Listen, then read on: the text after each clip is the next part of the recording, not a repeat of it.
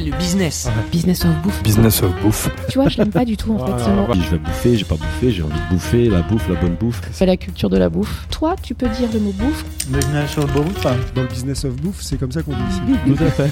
Je suis très content de dire bouffe. Nous sommes Daniel et Philibert. Daniel est brésilien et vit à Paris depuis plus de 10 ans. Il est amateur de vin nature et adore cuisiner. Philibert est savoyard, un ambassadeur de son terroir. Nous avons eu l'idée de partager nos rencontres dans un podcast Business of Bouffe. Nous parlons bouffe, mais avec un angle business.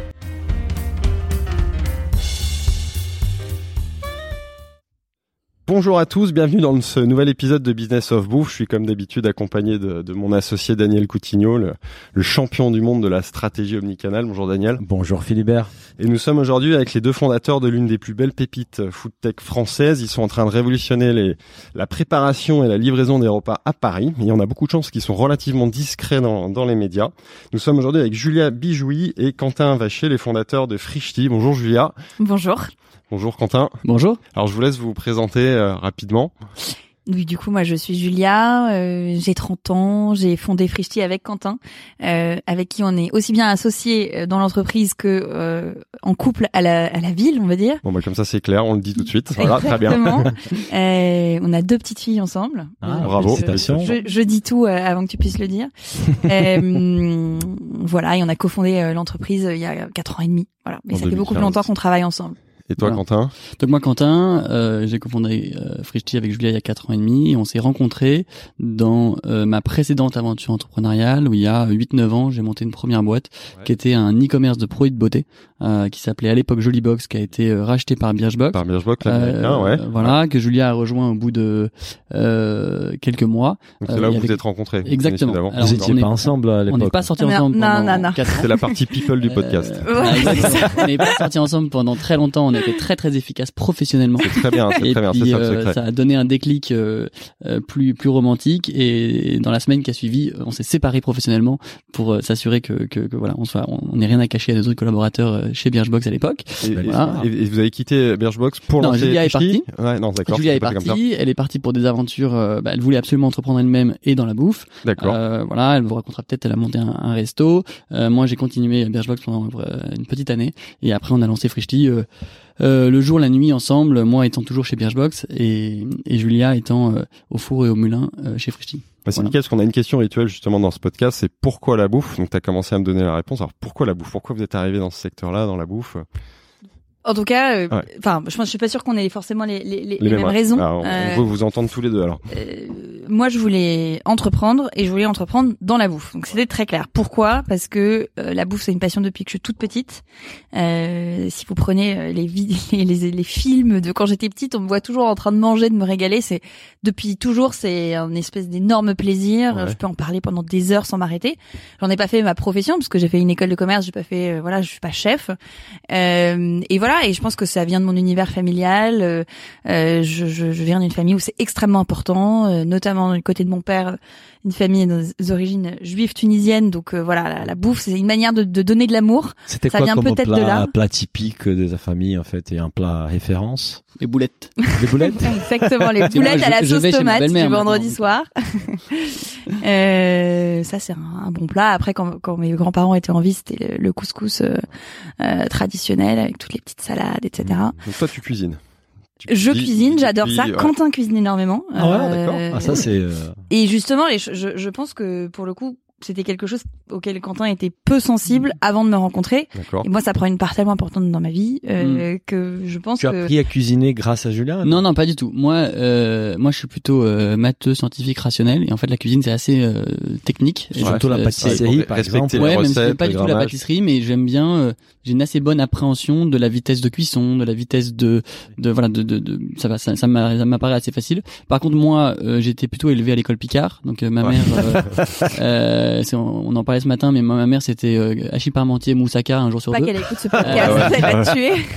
Et, et voilà, et, et, et parce que sa mère, elle, euh, c'était euh, euh, jambon, salade tous les jours. Voilà. Donc ouais. du côté de mon père, on était euh, plutôt euh, très fin cuisinier. Donc c'est plutôt du côté de mon père que ça s'est fait le- le- le- l'intérêt pour euh, pour la bouffe. Et j'ai toujours été, euh, on va dire, un bon palais, mais euh, mais sans au départ être si passionné que ça. Et mon intérêt pour euh, Frishti au départ c'était l'idée était plutôt venue de mon côté. C'était complètement à l'inverse. C'était de la pure thèse entrepreneuriale. Pas de il y a un bon business à faire mais plutôt de, au départ d'une frustration en me Mhm. disant euh, euh, bah on bouffe mal j'y arrive pas en fait. J'y arrive pas à, à être content. Et j'y arrive pas à être content deux fois par jour 365 jours Ouais. par an donc c'est quand même fréquent le problème Oui.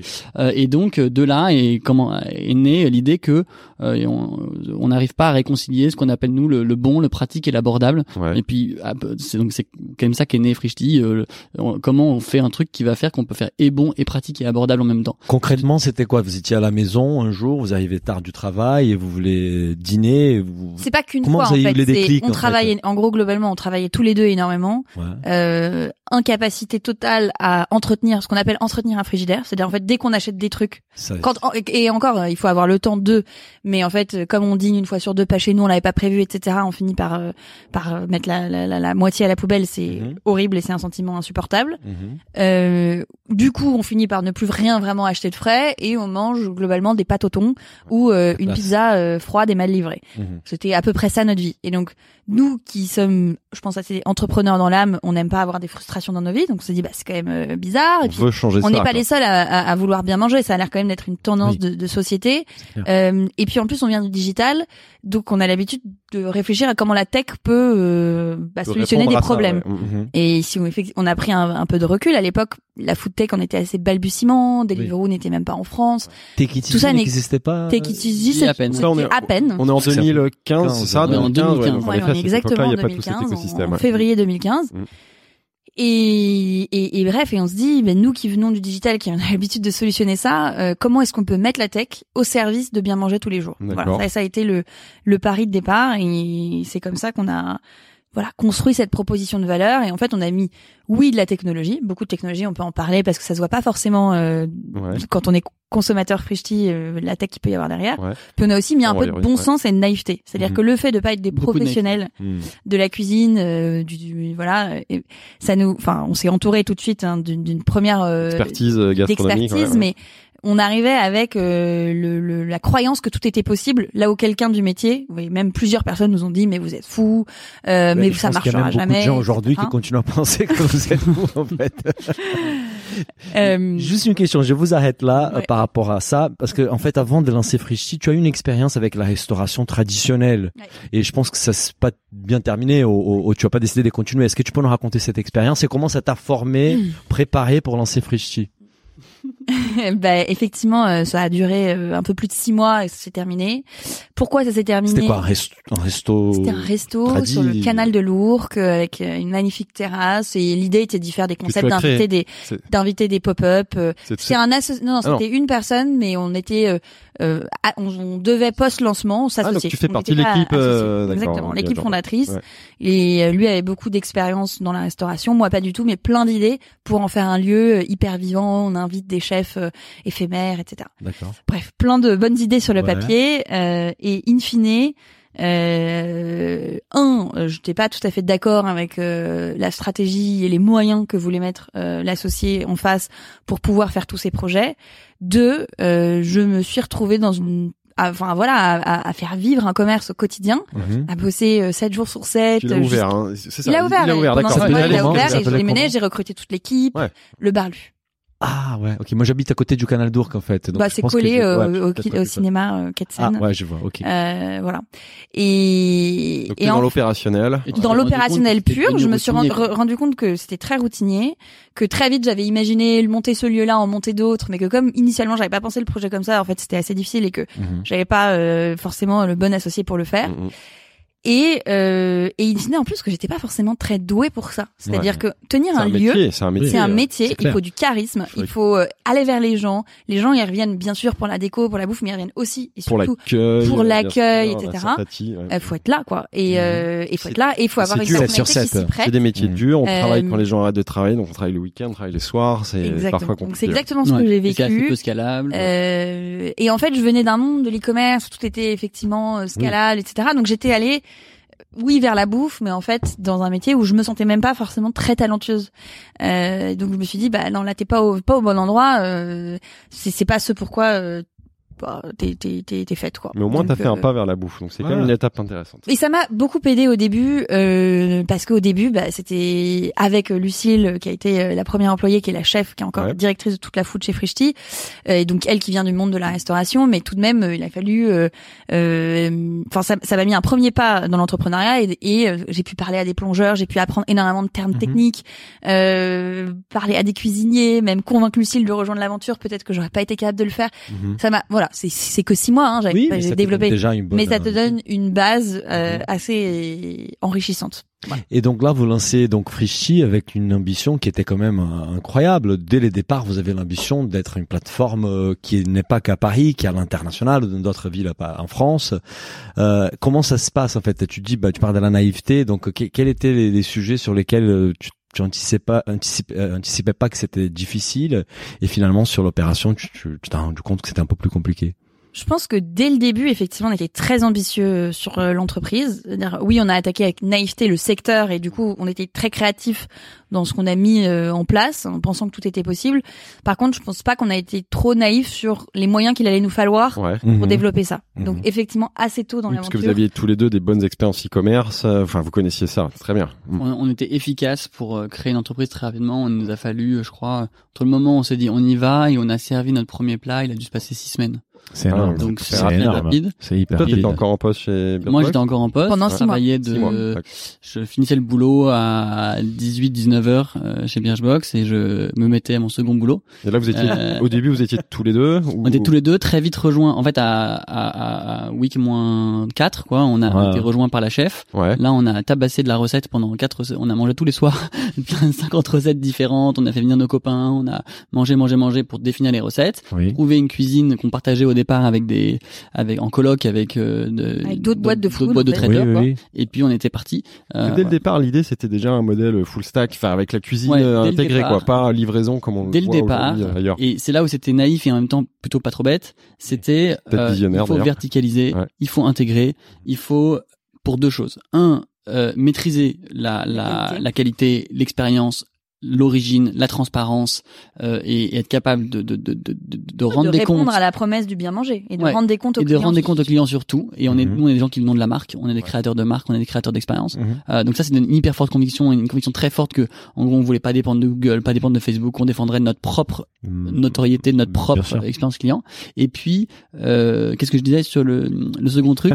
C'est sur quoi? Sur, ah oui, sur le vertical euh, Ouais. financier. C'est si vous voulez faire une grosse boîte dans la food, à un moment donné, il faut être euh, pricey quoi. Il faut être capable de de de, de pricer au bon prix et d'être euh, euh, euh, quotidien. Et pour être quotidien, il fallait baisser les prix. Et pour baisser les prix, il fallait tout tout maîtriser Ouais. euh, pour être capable les euh, intermédiaires. oui, et- voilà, d'être efficace. Et si vous n'aviez pas intégré la cuisine, la dimension cuisine dans, dans les business, ça serait une boîte de livraison, de la logistique, pas une on boîte dans la faire un bouffe. truc un peu entre les deux. On aurait ouais. pu euh, bosser avec des traiteurs. Euh, et puis euh, livrer, on aurait pu Oui, euh, mais- faire toute la food et puis et, et puis ne pas livrer. Et aujourd'hui, euh, clairement, c'est ce qui nous a rendu la tâche compliquée, mais c'est ce qui fait aussi toute notre force aujourd'hui. Aujourd'hui. C'est que, ouais. Pardon, ce qui est intéressant, c'est que finalement, l'idée que vous aviez dès le départ, c'est ce qui est Frischti aujourd'hui. Ouais, et même On a beaucoup diversifié l'offre, aviez- sinon, le début de Frischti, c'est simple. Le premier jour, 8 juin 2015, premier euh, service, Ouais. c'est quatre entrées, quatre plats, quatre desserts livrés en une heure et demie, avec à peu près une heure de retard, si on est, si on est honnête. Voilà, vous avez amélioré l'offre, vous l'avez On a dit. Donc, amélioré. en fait, on l'a amélioré, mais l'idée de départ était le, le, le Ouais. rendre le bon enfin possible au quotidien, Mhm. c'est notre mission. La mission, on l'a écrit ouais. le premier jour et ça n'a pas bougé. Et ça, vous avez pas bougé. le bon pratique abordable n'a pas bougé et on a ajouté une quatrième dimension récemment qui en fait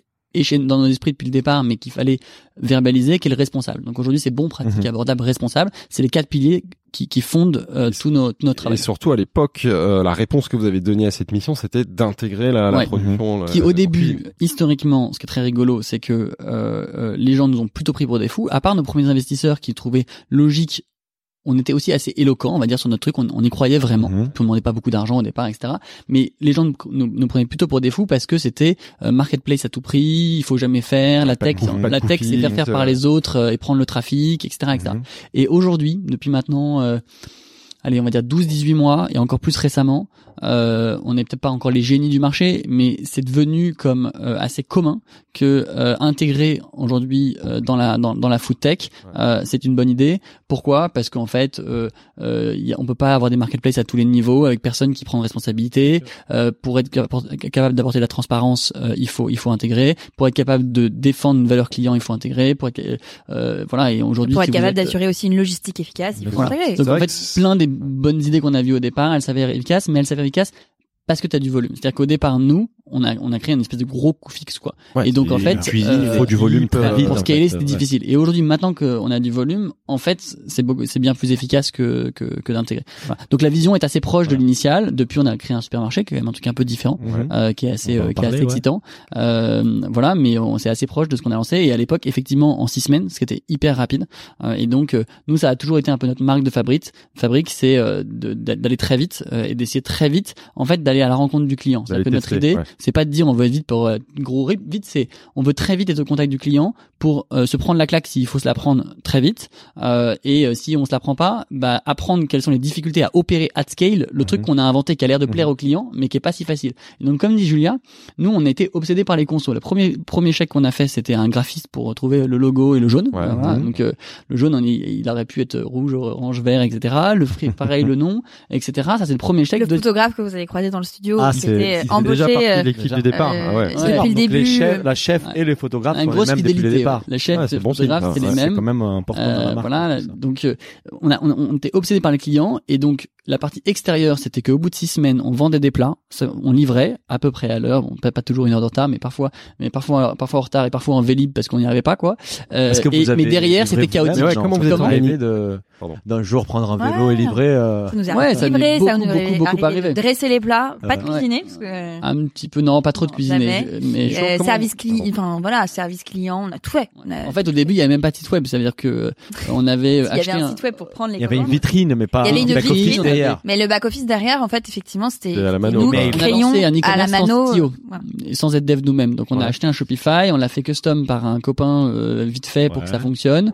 Euh, moi j'ai aidé derrière, euh, j'ai inventé le pire moyen de détourner euh, euh, Shopify, c'est-à-dire que les variantes étaient des adresses, les euh, Ouais, collections étaient des je sais pas quoi, ouais. quoi. C'était Ouais. du gros, du gros, Ouais, gros n'importe quoi. tester, Pas trop cher. Et au ouais. moment où les gens passaient une commande, on recevait un email et Julia lisait l'email et écrivait un texto à un mec qui était autre part en train de préparer des commandes et qui lui-même forwardait le texto Ouais, au livreur. Ah ouais, c'est la la la, la, Donc, la ce que vous voyez, le client est très proche de ce qu'il vaut aujourd'hui. Il vend beaucoup moins sophistiqué, Oui, mais voilà. derrière, par Mais contre, là, c'était, le euh, branle-bas de combat. Ouais. C'était dit. Euh, et c'était une vraie volonté de se dire, voilà, on va lancer un truc, on sait même pas si ça marche, donc oui, on va pas se mettre Ouais, à vous n'allez pas investir dans le Euh, développement. investir. euh, en plus, c'était nos sûr. propres fonds au début, parce qu'il a fallu quand même quelques mois pour qu'on lève des fonds. On n'avait pas envie de trop s'engager euh, financièrement, ni d'engager non plus trop de monde dans l'aventure. Euh, Il y a juste Lucille qu'on a convaincu de venir, mais on n'avait pas non plus envie de venir à des gens, venez, venez, et puis euh, in fine, au bout d'un mois, on voit que ça se plante. Donc voilà, maîtriser euh, en fait euh, parfaitement l'expérience client et aller vraiment tester euh, notre produit, notre idée. Et par contre derrière, prendre le, le moins de risques possible et euh, du coup branle bas de combat pendant des mois. Et, après, on construit, on construit à mesure qu'on voit que ça marche. C'est que je trouve très intéressant dans votre approche, c'est que en observant des loin Frischti ces cinq dernières années, on voit que l'offre elle n'arrête pas d'évoluer. Il y a plein de choses. C'est comme si vous étiez euh, tout le temps en train de, de peaufiner, d'ajuster les curseurs.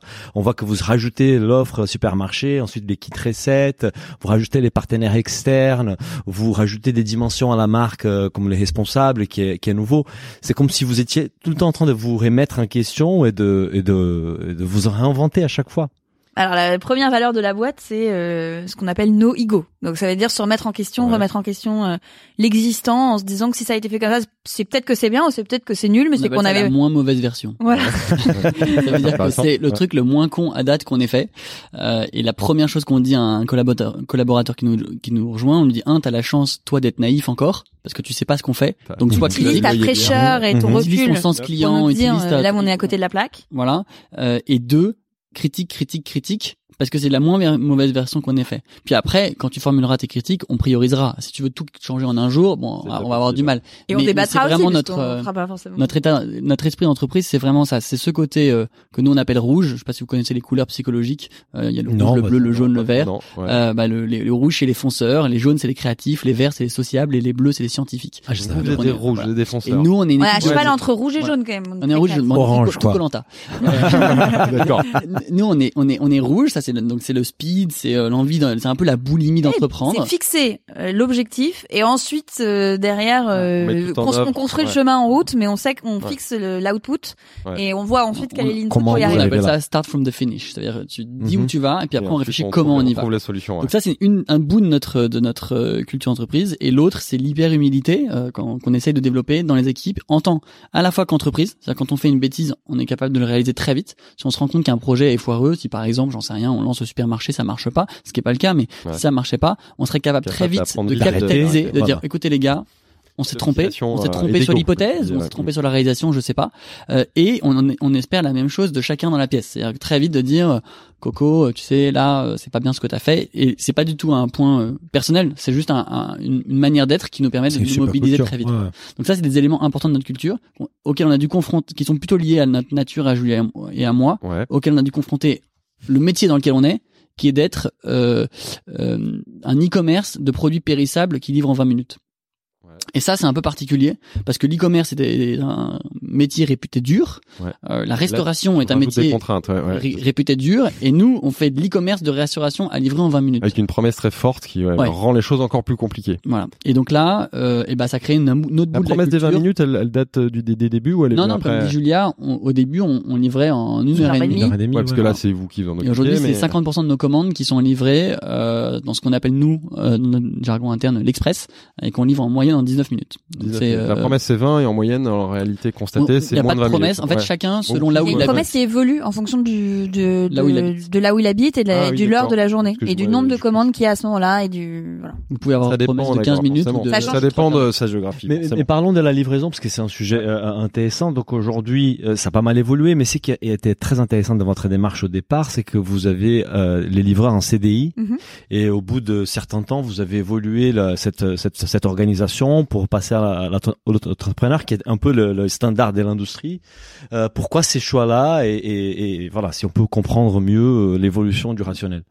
Bah, dans, dans notre grande, euh, en fait, un peu de pragmatisme et simplicité d'esprit, au départ, on a salarié, ce qui nous paraissait assez évident. Oui, c'est Euh, très donc, fort comme engagement au départ. comme, comme au- tous les autres métiers, on, on, on l'a fait, mais ça nous a pas du tout. On le voyait euh, pas comme un engagement, en fait, c'était C'était normal, on, on doit livrer, on va employer des gens. Ouais, C'est la verticalisation de la boîte. Des gens qui bossent quoi. toi, tous les on a, acheté des, on a acheté ouais. des vélos, on a acheté des scooters, on a euh, recruté des gens. quoi. Pour, pour, pour nous, tout était, euh, tout Au début, était la normal. était intégrée. Ouais, complètement C'est un peu comme Sushi Shop faisait euh, Exactement. fait de temps en temps. Ou peut-être potentiellement fait encore. Ouais. Et ce dont on s'est rendu compte au bout de, euh, je sais pas, euh, disons euh, entre un an et demi et deux ans et demi, je sais pas exactement la, la date, c'est que euh, on n'arrivait pas à avoir de la rétention sur ce job.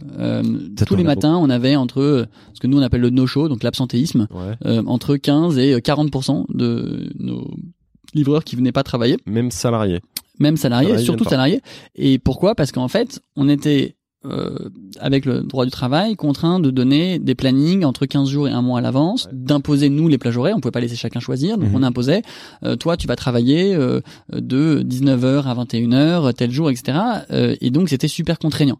Et à l'inverse, à côté, il y avait euh, Deliveroo, Uber Eats et compagnie qui proposaient le même job avec une pleine liberté de tu peux travailler quand tu veux, euh, tu Eux, peux t'inscrire déjà par des, des formats free, euh, Voilà, freelance, qui- auto-entrepreneur. par le travail par le travail indépendant. Et donc il proposait euh, de l'agilité euh, des euh, taux horaires euh, attractifs euh, etc et donc on s'est rendu compte que nos nos livreurs euh, bah, trouvaient pas notre job euh, sexy. On avait un taux de rétention euh, moyen qui était même pas deux mois euh, sur le job. Donc c'était vraiment pas on n'arrivait pas à gérer le truc. Permanence Et donc, on a des ouais. discuté avec euh, les livreurs et qui nous ont dit bah nous on va bosser chez Deliveroo on va bosser ailleurs. donc on s'est dit bon bah tout le marché va vers là euh, on doit euh, on doit euh, s'y mettre aussi. Et donc on a créé notre plateforme de livraison et aujourd'hui, bah, on a euh, euh, des livreurs qui sont plus satisfaits du format, qui euh, ont un meilleur taux d'usage euh, de notre plateforme et de, rétention, qu'on rétribue probablement mieux, euh, et, et ça fonctionne mieux. Et donc on n'a pas nous, euh, c'était pas un plébiscite pour le CDI ou un plébiscite pour le pour l'entrepreneuriat, c'était vraiment, euh, on a fait ce qui nous paraissait logique au départ, et on s'est rendu compte que ce job, qui est un peu particulier, hein, c'est un job qu'on fait souvent entre deux tranches de vie, euh, qui demande quand on le fait à plein temps de la coupure, c'est-à-dire je travaille au déjeuner, je rentre chez moi, je repars, etc. En fait, il n'était pas très adapté euh, euh, au, Au format CDI. euh, CDI et qu'en plus il y avait une nouvelle manière de le faire qui était plus adaptée. Euh, et donc et donc on s'est mis à travailler comme ça et depuis ça fonctionne ça fonctionne mieux. Ça peut créer pas mal de débats et d'émotions dans la société et ça nous concerne donc on, y réfléchit beaucoup. Et nous l'approche que l'on a c'est de se poser la question le matin est-ce qu'on est en train de proposer une manière de travailler qui est justement rémunératrice sécuritaire non précarisante etc etc et donc on travaille à faire tout ce qu'il faut pour Mhm. que ce soit le cas. Euh, et on est plutôt euh, euh, fier de ce qu'on développe euh, qui est on espère un job qui soit satisfaisant pour tous les gens qui, qui, le font au quotidien. Et on essaye d'y mettre euh, euh, notre touche à nous. Euh, Tu peux euh, nous donner des exemples, par exemple Qu'est-ce ouais. que c'est la touche chez Frishti dans, dans... alors, il y a quelques petites modèles de différences de modèles qui font qu'on apporte un job qui est euh, plus, plus agréable peut-être qu'ailleurs. C'est que nous, on travaille sur un modèle de ce qu'on appelle de shift. Ça veut dire que euh, tu vas pouvoir réserver euh, de travailler de 10h à 13h par exemple tel jour. Et donc, si tu viens travailler, tu es certain de travailler. Il n'y a aucun risque que tu ne sois pas, euh, euh, que tu n'aies pas de travail quand tu, Tu attends réserves. pour rien, ouais. Euh, voilà. Euh, après, euh, le- le- la rémunération est faite de telle sorte à ce que tu es sûr d'être euh, payé et plutôt euh, correctement payé. Euh, on, entre chaque livraison, bah, on, on- les, les- nos livreurs ont rendez-vous dans nos centres logistiques du quartier, donc ils vont avoir un toit, ils peuvent prendre un café, ils peuvent prendre une bouteille d'eau, etc. Euh, après, il y a des choses qui sont en cours de progrès. Par exemple, on est en train de travailler sur euh, les aider, sur réparer leur vélo s'ils ont un accident, parce qu'on peut avoir. Il y a plein de petits trucs qui sont chiants. Je, je, je crève, bah, je me retrouve à pas pouvoir bosser dans l'heure suivante Mhm. parce que alors que je voulais bosser, je voulais gagner de l'argent. Donc euh, euh, comment on peut les aider là-dessus ou leur prêter un vélo? Ça c'est des trucs sur lesquels on travaille. Euh, voilà, Euh, on fait aussi des, des, des dons de repas euh, quand on a des excès, etc. euh, pour les livreurs. Euh, On a une travaille assurance sur- civile professionnelle, une assurance euh, santé, prévoyance. donc, en fait, en fait, Aujourd'hui, on va au-delà de ce Ouais. qui est requis euh, par par la loi, et, mais on va vers ce qui nous va à nous en termes de, de valeurs et d'éthique. Et nous, on entreprend euh, pour plein de raisons, mais en partie pour créer des aventures euh, humaines, Ouais. euh, respectueuses, qui créent de l'emploi et de l'activité pour des gens. Quand le CDI s'y prête, on, on crée le CDI, et, d'ailleurs, on a c'était votre- 300, c'était votre on a plus de pour les 300 pauvres. personnes en. CDI chez Frishti, et c'est pas uniquement des développeurs et des data scientists, c'est aussi 200 personnes sur le terrain, des préparateurs de commandes, des beaucoup de cuisiniers, qualifications. donc on a aussi créé beaucoup de jobs. En fait, ça nous fait pas du tout peur de créer de l'emploi. C'est juste Ouais. que en l'occurrence, c'était un job sur lequel ça, ça s'y prêtait pas. pas des adapté, parcours. euh, La livraison beaucoup- est pas adaptée. euh, Enfin, le beaucoup de CDI est nos- pas adapté. Et aux- on a beaucoup anciens de- livreurs ou nos anciens euh, euh, euh, euh, travailleurs indépendants qui ont postulé à des jobs euh, chez Frishti et qui sont aujourd'hui euh, préparateurs de commandes, euh, euh, managers de managers de de, de, de, de centres logistiques, qui travaillent ici euh, dans les bureaux euh, du siège euh, avec nous, etc. Donc le, le but c'est vraiment, comme le dit Julia, c'est pas une hostilité de tout à l'emploi. Au contraire, euh, euh, avoir créé tous les jobs qu'on a créés, c'est déjà un, un engagement et on veut en créer plus. C'est vraiment essayer de s'adapter à un besoin. Et ce qui est intéressant, en fait, c'est que c'est un peu le reflet d'une société. euh, on appelle ça les millennials, euh, mais on sait notre nous on est un petit peu plus vieux que les millennials, mais c'est c'est la génération aujourd'hui des 20-30 ans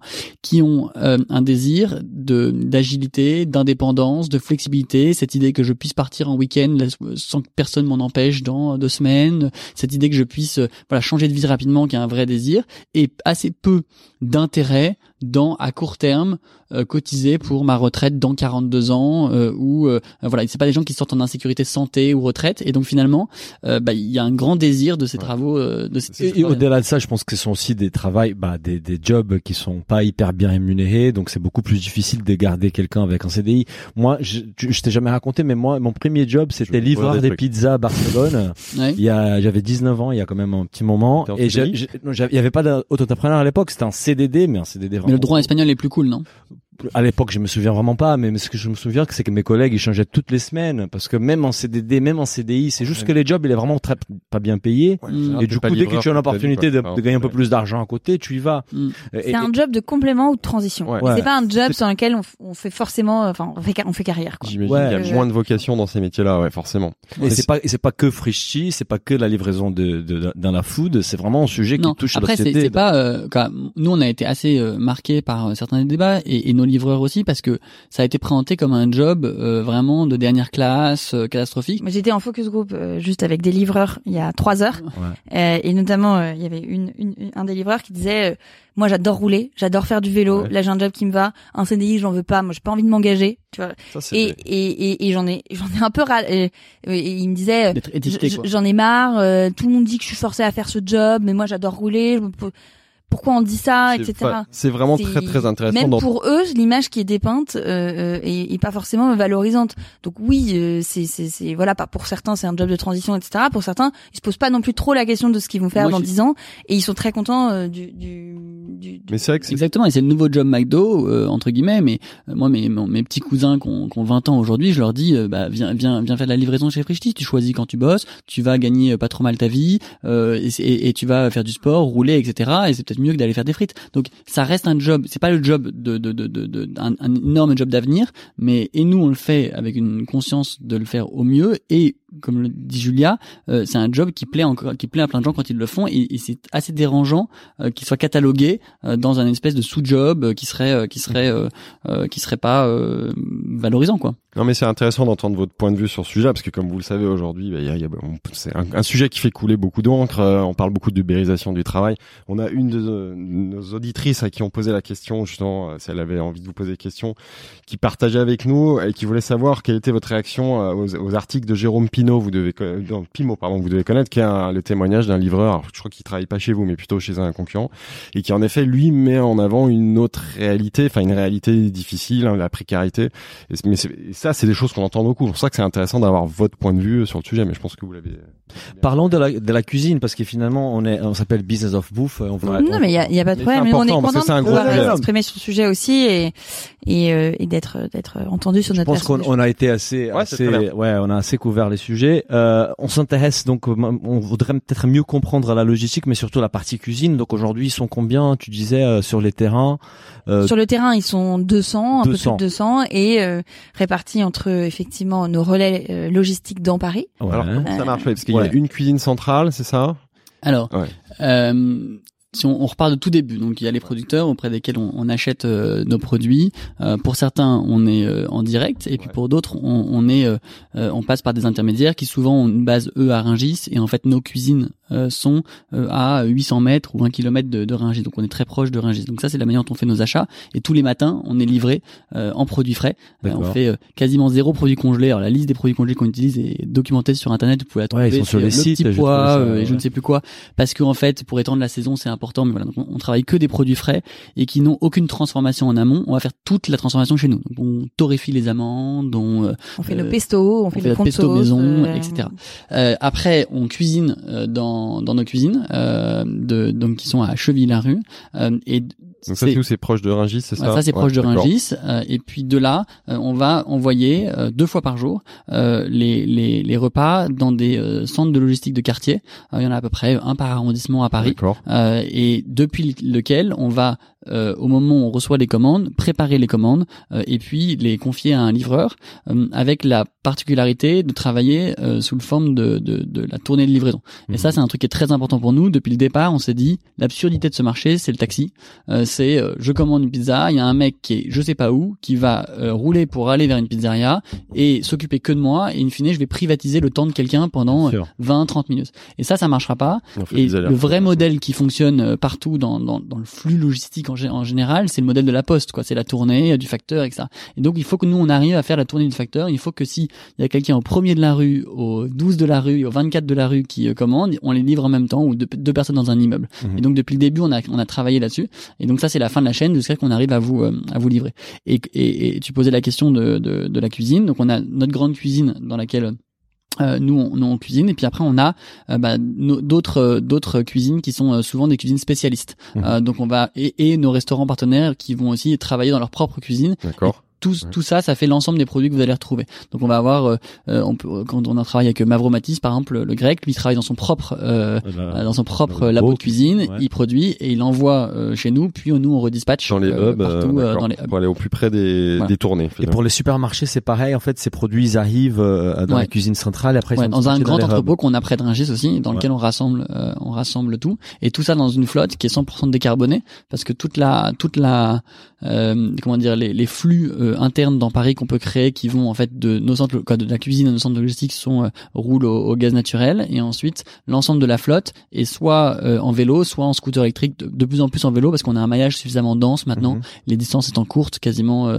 euh, tout est en, en vélo vélo normal vélo Il y a cargo combien de hubs dans électrique. Paris aujourd'hui? Il y en a 17 je crois Ouais, Ah, c'est à un peu près un par. À peu près, ouais. Mm. D'accord, donc ça fait des, des, des livraisons, des distances qui sont plutôt courtes en fait, et qu'on peut faire à vélo, même à pied en fait. On pourrait le faire. Exactement, on commence à faire euh, là quelques un petit pourcentage, 2-3% de de livraisons qui sont à pied. Oui, c'est top ça. Moi, j'ai Mm. passé devant un, un, un, un hub. euh, je, je- c'est le premier. euh, C'est, drôle en fait. C'était par hasard d'aller 11e, euh, je crois. Popincourt. Popincourt, voilà. Et je repère, ça tombe bien. On a un enregistrement la semaine prochaine, donc j'ai pu voir. C'est, c'est quand même brandé Frischti, mais ça reste assez discret. Est-ce qu'il y a du stock dedans? Est-ce qu'il y a une capacité de, de cu- cuisiner, faire des mises en place euh, de choses rapides euh, ou? Rien n'est cuisiné euh, dedans, hein, vraiment tout est cuisiné dans cuisines C'est juste un hub de, de, le oui, par contre, c'est du stock de produits frais qui et il y a un flux qui tourne deux fois par jour. Donc euh, D'accord. Ça reste pas très longtemps. ouais, Et en donc, ça fait- reste assez voilà, c'est ça C'est- reste peu. mais là, on va retrouver les produits du supermarché, les kits recettes. Exactement, les- les tout plats, est au même endroit. Et c'est la. Raison pour laquelle sur Frischti, Bien le client peut commander euh, une clémentine dans le supermarché, euh, un kit recette et euh, Un dîner. un, un, un, un plat cuisiné euh, Frischti. C'est top. Et, et c'est vrai que pour faire ça, il faut du volume parce que. Mais là, ce qui, est, ce qui est très intéressant, et ça, ça explique un petit peu pourquoi on a lancé le supermarché, c'est qu'en fait, ce dont on s'est rendu compte, c'est qu'on avait créé une expertise technologique et data qui nous permettait de gérer un stock périssable de manière très fine. Mhm. C'est-à-dire que le problème dont on est parti, c'est qu'on s'est dit, ok, pour faire pas cher, il y a que deux modèles. Quoi, pour faire efficace et, et ne pas perdre de, de, de bouffe, nous on appelle ça le waste, notre, notre nom interne, le Ouais. rebut, on va dire. Il y a que deux modèles. Il y a attendre au tout dernier moment la commande et cuisiner. Mais en faisant ça, en fait, ça coûte très cher parce qu'on doit se mobiliser, etc. Et donc c'est euh, le modèle de la Très restauration. long, c'est-à-dire que tu peux Voilà. pas livrer. Enfin, oui, oui. Exactement. Tu peux pas livrer avec Ou une il y a- de 20 minutes. Tout produire à l'avance, mettre plein de conservateurs, le ranger sur les étagères et puis Mhm. attendre qu'on le demande. Bon, et on va pas mettre de conservateurs. Et donc nous, ce qu'on a fait, c'est qu'on a remplacé les conservateurs par la data. On s'est dit, ok, on va pas mettre de conservateurs, mais on doit être capable de produire quasiment euh, pour que ce soit vendu dans les heures qui suivent. Mhm. Et donc, tout le modèle de Frischti, c'est d'arriver à adapter la production de la cuisine et de chacun des plats pour dire, ok, j'ai plus de poulet, on refait du poulet, etc., En etc. fonction des stocks, en fonction des ventes, en fonction du forecast, En de la de la demande, en météo. fonction de la météo, Ouais, en ça, c'est un point vraiment important, c'est la technologie. Donc, Ouais. c'est Ouais. comment, comment ça fonctionne. Enfin, vous avez des algorithmes. Donc on a un, gros la- algo ouais. qui connecte à plusieurs, mais un gros algo qui en fait cherche à créer ce qu'on appelle un squelette, un menu euh, idéal, euh, qui est à peu près le même partout, mais qui peut même avoir des spécificités euh, selon les géographies. Ouais. Euh, Oui, genre les Qui gens apprend de des Paris géographies, pas euh, tout à fait la même chose euh. Ouais. Voilà, euh, on a, il peut y avoir des spécificités qui va, qui a un squelette qui est différent pour le soir, pour euh, euh, euh, le déjeuner, pour le week-end, etc. Et qui va faire ce qu'on appelle euh, appeler euh, des, des recettes et demander des stocks. Avant et- les commandes réelles, quoi. En live par en rapport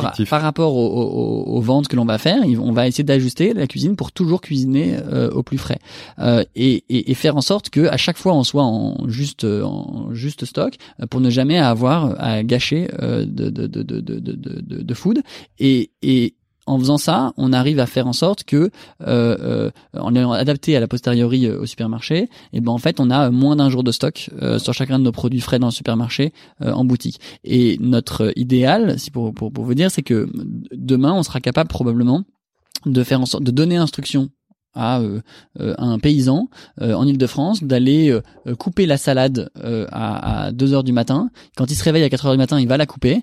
Euh, il, il nous la donne à notre camion. On l'amène dans Paris. Elle peut être a priori à 16 heures dans un, un de nos centres logistiques à Paris. Elle est vendue à, à, à 20 heures euh, aux, aux consommateurs parisiens. Et pourquoi on arrive à faire ça? Parce qu'on sait parfaitement prévoir ce dont on a besoin. Mhm. Premièrement. Deuxièmement, on n'a pas à montrer en fait un étalage de plein de salades aux consommateurs. Ouais. Donc il est possible que vous que quand vous vous commandez, vous ayez pris la dernière salade, vous l'auriez pas acheté dans le supermarché. Direz, merde, c'est la dernière salade, elle doit pas être fraîche. Non, en fait, elle est super fraîche. Mais nous, on sait exactement combien on va vendre de salade aujourd'hui, et donc on a une, on a une salade qui est super fraîche. Et en fait, en ayant fait tout ça, on a réduit énormément le volume de stockage, et Mhm. donc on a et on est en direct producteur, on achète moins cher. Mhm.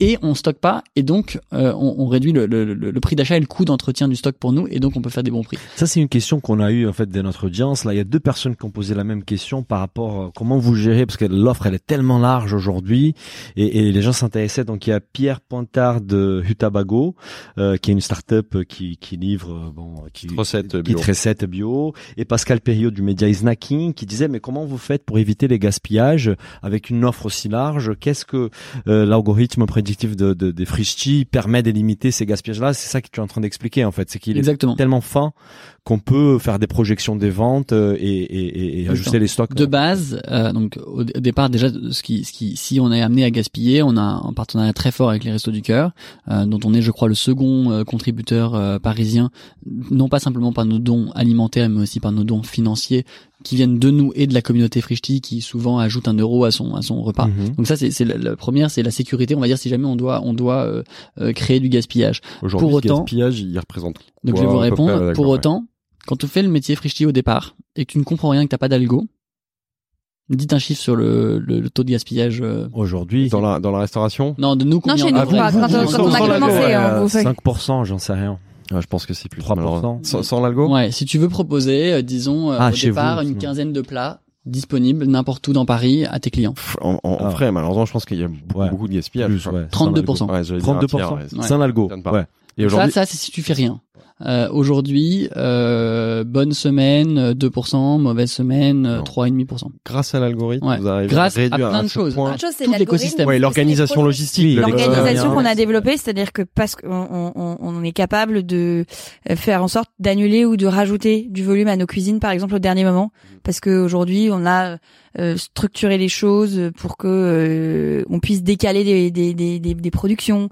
C'est aussi les process qu'on met en place avec nos différents euh, fournisseurs qui font que eux s'adaptent à cette flexibilité, on évite le gaspillage et ça redécale dans la chaîne et ça permet Et de c'est- une vous faites du obsession, en fait, volume, dans l'entreprise. plus fin est votre projection, plus fin est la projection, mais c'est un, un- s'améliore en c'est un- un- algorithme qui s'améliore, mais c'est tout un modèle qui s'améliore. Mhm. Et, et en fait, on a une équipe en interne qui s'appelle FoodOps, euh, big up euh, l'équipe parce que Ouais. c'est une équipe assez euh, assez sophistiquée. Et c'est vous pouvez imaginer ça un peu comme un trading desk dans une banque. Ça veut Ouais. dire qu'ils ils, ils- ont euh, voilà, ils regardent tout l'écosystème et en permanence, on fait ce qu'on appelle des appels de marge. Donc dans la finance, ça marche comme ça. Je suis trop exposé sur le poulet, je vais baisser le rythme, etc. Et en faisant ça, on contrôle tout euh, tous les stocks partout. On est capable on- de jouer on sur le prend- pricing. Le- notre dernier outil, c'est quand même de jouer sur le pricing, c'est-à-dire que parfois sur le site vous avez des promos. Ça, Ouais. c'est pour Et découler. donc ça, euh, on pour un peu plus vite. ouais. le poulet n'est pas périmé, mais on sait que que on il a, va euh, arriver. il va arriver proche, de- on projette qu'on risquerait de casser là-dessus. En Et fait, on donc, prend à chaque fois. la on- dernière arme entre guillemets avant les restos du cœur, c'est euh, c'est de c'est de c'est de ne vit pas dans le stock de maintenant, on vit dans la projection du stock qu'il pourrait être compte tenu de ce qu'on connaît, de ce qui va se passer. En fait, l'algorithme, il est pas, il calcule pas un instant T, il calcule ce qu'il va se passer euh, Ouais, dans, euh, dans dans les heures qui viennent. Et, et, et vu la, la, la puissance et la finesse de l'algorithme, c'est pas un modèle, par exemple, comme Amazon qui s'est mis à vendre son intelligence à d'autres boîtes. Est-ce que demain vous, vous pensez pas vendre cet algorithme à des acteurs qui, qui souhaitent améliorer leur gestion du stock, soit dans la grande distrib ou d'autres? On pense qu'on est en train de créer une nouvelle catégorie qui s'appelle le frais at scale. Mhm. Ça veut dire que historiquement, la scale c'était du conservateur. Mhm. Il n'y avait pas de choix. Euh, on a euh, travaillé à, à potentiellement euh, bosser avec la grande distribution dans le passé. Euh, et, et, et il nous disait on adorerait vendre vos produits euh, dans nos rayons. Et il nous disait bah voilà il faut faire ce qu'on appelle du cross dock. euh, vous nous livrez euh, le lundi, on met en rayon le, mar- le mercredi. Mais vous êtes fous, c'est c'est c'est c'est pas possible. Nous on vous livre à lundi ouais. midi, il faut que vous ayez vendu lundi 14 heures. Mhm. Donc, on a inventé, euh, avec beaucoup de modestie, un nouveau segment qui est le fait d'avoir un produit qui soit super frais, Sans conservateur, du coup. sans aucun conservateur, euh, ni euh, assimilé Ni conservateur additif. qui serait euh, les sulfites, etc. Il y a absolument rien euh, euh, et, et qui se vend vite sans créer de rebut grâce euh, à la data. Je ne pense pas que notre première obsession ça va être de le vendre à quelqu'un d'autre, mais par contre ça va être de se dire euh, comment on fait rayonner cette technologie parce que c'est game changer euh, pour pour le client d'avoir un produit qui peut être à un prix abordable alors qu'il est super frais et, et, et, et ce qui n'était pas possible avant. Ce qui est méga intéressant, parce que je suis en train de comprendre que le principal savoir-faire de Frischti, c'est ça. C'est finalement cette organisation, cette intelligence qui vous permet de livrer des produits il y a, il y a trois, il y a trois. Ah, j'ai commencé un autre débat. Mais c'est important, parce que je, Ouais. Le au moins, moi, je voyais pas tout, ça c'est comme le savoir-faire food au sens large Oui. du terme, c'est-à-dire euh, la conception de recettes, euh, euh, savoir analyser ce que veulent, veulent nos clients, avoir euh, imaginer, on pourra en parler, tout un processus de création qui les implique. Ouais. Euh, et voilà. Et, donc et, et, et ça englobé dans une dans une marque qui euh, donne confi enfin qui donne confiance, qui est transparente, qui explique les savoir-faire qu'il y a derrière. Donc ça c'est le, le premier gros savoir-faire de Frischti. Le deuxième c'est effectivement de gérer l'ultra frais at scale en créant toutes les briques euh, logistiques et algorithmiques qui permettent de le faire avec un moindre euh, waste. Et puis le troisième, et on en a parlé précédemment, c'est la livraison du dernier kilomètre en ville. Comment la faire de manière efficace euh, et peu coûteuse pour le client. Parce que oui, euh, tout le monde veut bien se faire livrer, euh, mais pas si ça coûte euh, 10 euros. Bien Euh, sûr. Pour que ce soit euh, voilà possible au quotidien, il faut que ça coûte peu cher. Pour que ce soit possible pour les boîtes de le financer, il faut que ça coûte aux boîtes peu cher. Et donc, faut inventer des modèles logistiques efficaces. Et c'est ça, c'est toute l'expertise autour de la tournée. Et là encore, euh, c'est, euh, je dirais, euh, la deuxième vraie brique Oui. technologique de Et il y a on de a beaucoup l'intelligence pour optimiser. C'est ce flux-là, il y a de l'intelligence bah, aussi. Il y a encore On l'algo. Ah, mais il y a on encore l'algo, là, l'algo ouais. de, de, de, de, de food, euh, de, de, de l'équipe qui s'appelle FoodOps, mais il y a ce qu'on appelle, euh, son petit nom c'est l'algo V3, je sais pas pourquoi, mais l'algo qui s'occupe de la livraison, qui lui est la plus grosse prouesse euh, technologique, euh, parce que euh, déjà il s'agit de résoudre un problème impossible, qui est en gros un nuage de points à livrer de manière optimale, donc c'est pas un, un- un truc impossible, mais c'est un truc qui, qui pourrait prendre des des jours et des jours à calculer. Donc ce qu'a eu à faire l'équipe, c'est d'arriver ça. à, à, à hum, comment dire à créer un calcul qui va prendre une petite dizaine de secondes euh, et à faire en sorte que le- les, raccourcis qu'on prenne soient les bons pour qu'il soit que le résultat soit plutôt optimal malgré le fait qu'on pourrait laisser tourner euh, l'algo euh, pendant euh, pendant trois jours et qui pour qu'il tombe sur le meilleur des résultats. Et en fait la manière dont ça fonctionne c'est que euh, donc toutes les 20 secondes on lance un algo qui dure 10 secondes et qui vient euh, regarder l'ensemble des clients qui doivent être livrés euh, qui, qui est on va dire la demande euh, comparée à l'offre donc qui sont euh, euh, les, les, les, les livreurs livreurs que l'on a euh, disponibles. à tel endroit etc et qui vient créer euh, la route la plus optimale euh, pour euh, maximiser bah, la rapidité de livraison mais aussi l'usage euh, pour que on n'ait pas un livreur à nouveau qui parte avec euh, euh, 10 euros dans le sac Euh, parce que si on veut bien rémunérer le livreur il faut que bah, il ait beaucoup de travail ou en tout cas qu'on qu'on puisse nous euh, le- le- comment dire livrer beaucoup de chiffre d'affaires et parce que si on veut faire un prix qui soit raisonnable pour le pour le consommateur, il faut qu'on arrive à être efficace en livraison. Donc ça c'est un, un des gros actifs. Mais Julia est passée rapidement sur l'actif qu'on appelle la marque. Ouais. Euh, et, et On va y revenir, je pense. Voilà. Mais vas-y. Non, non, André, non, je pense que là, c'est les bons moments de parler de ça et de comment vous, tu, tu parlais de construire des recettes avec les, les, les clients.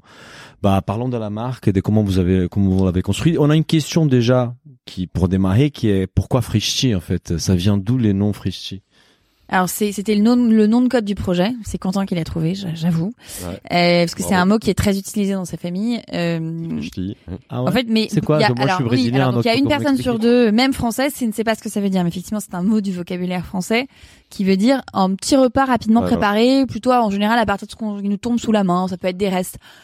C'est euh, le frichti du dimanche soir, c'est je me fais un frichti quoi, je me fais une tambouille. Voilà, c'est un petit peu euh, un mot similaire. Intéressant. Euh, normalement ça doit vouloir dire bonne petite tambouille. Il y a, il y a des familles dans lesquelles ça, ça évoque, dire en fait, ça évoque la c'est positif, ça évoque la, positif. convi- la convivialité, la rapidité. Et Euh, la, la simplicité. simplicité. ce que Et la simplicité, c'est on se prend pas la tête, Effe- effectivement. Donc, in fine, on n'a jamais trouvé mieux que ce nom de code. Oui, il est très bon. Moi, j'avais jamais Euh, compris comme ça, en fait. Et après, je suis pas sûre qu'il soit très exportable à l'international. Euh, Donc ça, non. ça a toujours été un peu la question. Euh, mais euh, voilà. Donc ça, c'est d'où vient euh, le nom. Et, et sur euh, sur les processus de création de recettes, qui était Oui. une, une question. Euh, euh, donc effectivement aujourd'hui on a un processus assez sophistiqué. Après Quentin je te laisserai expliquer peut-être euh, la partie plus marque et image de marque, mais sur le processus de création de recettes on a quatre comités Ouais. donc entre le moment où on a une idée et le moment où euh, une recette sort, il y a à peu près six semaines qui s'écoulent. Aujourd'hui, on a une bible d'à peu près 500 recettes euh, de plats. Donc effectivement, il faut rajouter Entrée, euh, pas- 300 350 d'entrées et 350 de desserts. Euh, qu'on continue de faire changer, de faire euh, évoluer euh, chaque semaine. Et donc on a d'abord les idées, qui les idées nous viennent de tendances, euh, d'envie que l'équipe foot peut avoir, de recensement auprès de nos clients, euh, de besoins où on se dit là on a pour répondre au squelette de la carte, Ouais. on n'a pas assez de plats euh, chauds, euh, de soupe, etc. Donc Mhm. voilà, il y a une multitude de besoins. Il y a des idées qui sont générées euh, par l'équipe food. Et ensuite, elles vont cuisiner à peu près une dizaine de recettes par euh, semaine. Là, elles sont testées dans ce qu'on appelle le comité 1. Donc juste la fou, enfin, Et ça, c'est fait les- ici, dans ces bureaux-là. Ici, voilà, dans notre cuisine de recherche montré, et ouais. Et là, c'est un moment assez important. Donc, on va tester le goût, à combien sort la recette, euh, parce Ouais, que sûr. la perception euh, du rapport qui est pris et de ce que le client serait est prêt à payer, ou selon nous, en tout cas, est très est très importante. Après, on va directement poser la question au client. Euh, voilà, et on challenge beaucoup beaucoup le goût. C'est pas assez bon, c'est pas assez assaisonné, ça marche pas. Vous regardez les, les valeurs nutritionnelles parce que maintenant vous les affichez sur votre site, donc j'imagine qu'à ce moment-là, ça intervient aussi dans les critères, non? Ou pas? Franchement, plus tard? non, plus Non? tard. On les met à disposition, mais euh, et, et on a des gammes équilibres sur lesquelles on travaille là pour le coup vraiment les valeurs Mhm. nutritionnelles. Sinon, de manière générale, on cuisine de manière ultra saine, avec peu de matière grasse, très peu de sel, tout est maison. Donc en fait, après oui, les pâtes à la crème, ça va être plus euh, calorique que machin, mais on, voilà, on, on le met à disposition du client. C'est pas une info qui nous qui nous drive, sauf sur nos gammes, Sauf sur les gammes LC. sauf sur Ouais, les gammes. LC. Voilà. Euh, là, on sélectionne à peu près 5-6 recettes euh, sur les, Non, la le dizaine développées. important, je pense. C'est plutôt euh, 12 qui deviennent 4 que 10 qui deviennent 5. Bon, je sais plus exactement. Moi, je suis pas, c'est pas moi la, la personne Ouais, chiffre dans moi qui, le, moi dans qui le tiens deal. le waterfall. Euh, et chaque semaine, on invite des clients, donc à ce qu'on D'accord. appelle du coup le comité 2, qui est l'étape d'après, où là, euh, il y a à peu près une trentaine de clients qui viennent euh, déguster ces nouveautés, qui ont un questionnaire à remplir. Est-ce que ça vous a plu? Quels sont les euh, anonymes? Donc, enfin, après on débrief à l'oral, mais c'est important pour nous d'avoir leur premier euh, sentiment euh, Ça, brut. c'est des clients fidèles que vous avez repérés ou c'est Comment des vous les tirés- sélectionnez? tirés au ouais. Soit des C'est clients abonnés, assidus, ouais. Euh, donc effectivement, euh, voilà. Soit des, on profite régulièrement des, sur notre Instagram, on dit, on propose les séances Ouais, de c'est vrai, ouais, dégustation. C'est possible aussi de le faire maintenant de s'inscrire sur le site. Euh, Vous avez un lien. euh, pour s'inscrire autant Donc que, c'est c'est- euh, franchement c'est ouvert à qui veut et d'ailleurs ça nous intéresse aussi de d'avoir des cli- des gens pas vraiment clients de voire même pas du tout des euh, et de voir ce qui leur plairait à eux parce que le but ouais. c'est de plaire au, au ma- au plus grand nombre. chouette, ouais. Ouais, c'est clair. Donc est-ce que la recette leur plaît en termes de goût? Combien ils seraient prêts à la payer? Est-ce qu'ils leur recommandaient Parce que bon, va- pour le coup, ils n'auront pas choisi lors de ce comité. Donc c'est important pour nous de tester l'attractivité de la recette, etc., etc. Et là, il y a une note qui est donnée euh, in fine. Et si euh, sur chaque dimension, si la recette au global n'atteint pas une note de 4 sur 5 Mhm. ou supérieure, elle n'est pas sortie. Elle est dégagée, ouais. Elle est dégagée. Et après, ces recettes vont euh, être euh, ensuite mises en première, ce qu'on appelle première prod. Et à partir de ce moment-là, elles peuvent, elles sont notées tous tous les jours par nos clients. Quand vous commandez Frishti, vous pouvez noter chaque item de. Chaque recette. Vous le faites pas systématiquement, mais on récupère, on a suffisamment de clients pour récupérer un échantillon statistique donner, ouais. mm. intéressant, Intéressant, et ouais. on suit, on monitore en permanence toutes les notes de tous nos items.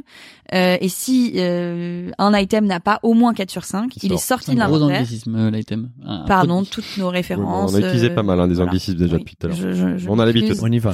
Euh, il est sorti de l'inventaire et il est soit définitivement retiré euh, de la bible de recettes utilisables, soit retravaillé parce que parfois euh, on peut tout à fait améliorer une recette en fonction des, des retours qu'on a eu.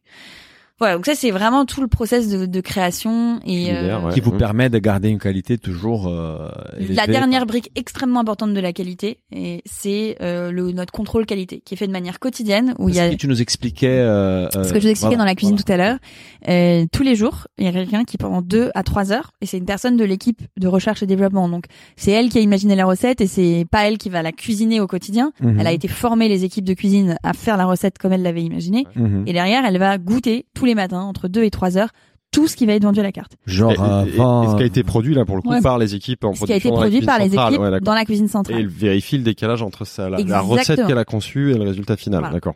euh, elle va noter. Donc la cuisine va recevoir tous les matins un bulletin de notes avec très satisfaisant, conforme. Voilà, vous auriez pu mieux faire et un commentaire et non conforme. Alors aujourd'hui, on a des, on a tellement amélioré euh, notre, nos process, notre niveau, même en C'est cuisine. exceptionnel qu'on se plante. Ça reste mais- exceptionnel qu'on se plante, mais il fut un temps où vraiment on retirait beaucoup euh, de d'items de, la carte qu'on n'estimait pas à la hauteur d'être euh, d'être vendus. Donc on les donnait au resto du cœur, mais n'hésitez pas, voilà, selon nous suffisamment bons pour être vendus. Et euh, et qu'est-ce que je voulais dire Excusez-moi. Euh, Et c'est Dernière étape, dernière étape Non, de la mais- création culinaire, non, je crois. C'est la validation. Non mais ah oui voilà ça. Ce que je veux dire c'est que c'est hyper important. En fait, on est un métier d'humain. Il y a 100 personnes en cuisine, c'est des chefs, ils sont passionnés par ce qu'ils font, mais c'est des humains. C'est pas euh, euh, j'appuie sur un bouton, je programme une recette et un process hyper industriel. Ils se remettent en question tous les matins euh, et donc Frishti avec sur euh, un procédé euh, où il va falloir cuire, assaisonner. euh, voilà, chaque cuisson est importante, chaque assaisonnement est important. C'est voilà, c'est c'est facile de, de de de se planter. Et Donc, quand vous euh, avez 500 recettes dans la base des données, plus machin, et l'équipe qui tourne, Mhm. c'est normal en fait. Exactement. Et donc ce, ce, ce process qui nous prend énormément de temps, je pense que ça a été depuis le début euh, la garantie de notre notre qualité euh, et même quand on a commencé à travailler avec d'autres partenaires euh, de type Vous euh, goûtez les Macromatis, plats des partenaires aussi tous tous. et, et ils nous ont tous dit mais vous, Vous êtes fous, vous êtes fous vous êtes tarés en fait On on- vous dit ça souvent, D'abord, ils nous ont dit, on ne veut pas. D'abord, ils nous ont dit, on ne veut pas travailler avec vous. Vous là, vous nous refusez de la cam. euh, il était très bien mon. Euh, bon, je sais plus si c'était cet exemple-là, oui, oui, mais, euh, Donc vous ça êtes des vous arrivait malades. de refuser des lots de, de, de, d'un- Bien sûr. Et, et, et au début, du coup, oui, euh, les gens voulaient pas forcément travailler avec nous. On leur a dit, mais écoutez, en fait, ça c'est l'exigence que nous on veut parce que nos clients c'est ce qu'ils veulent et c'est vers là où va le marché.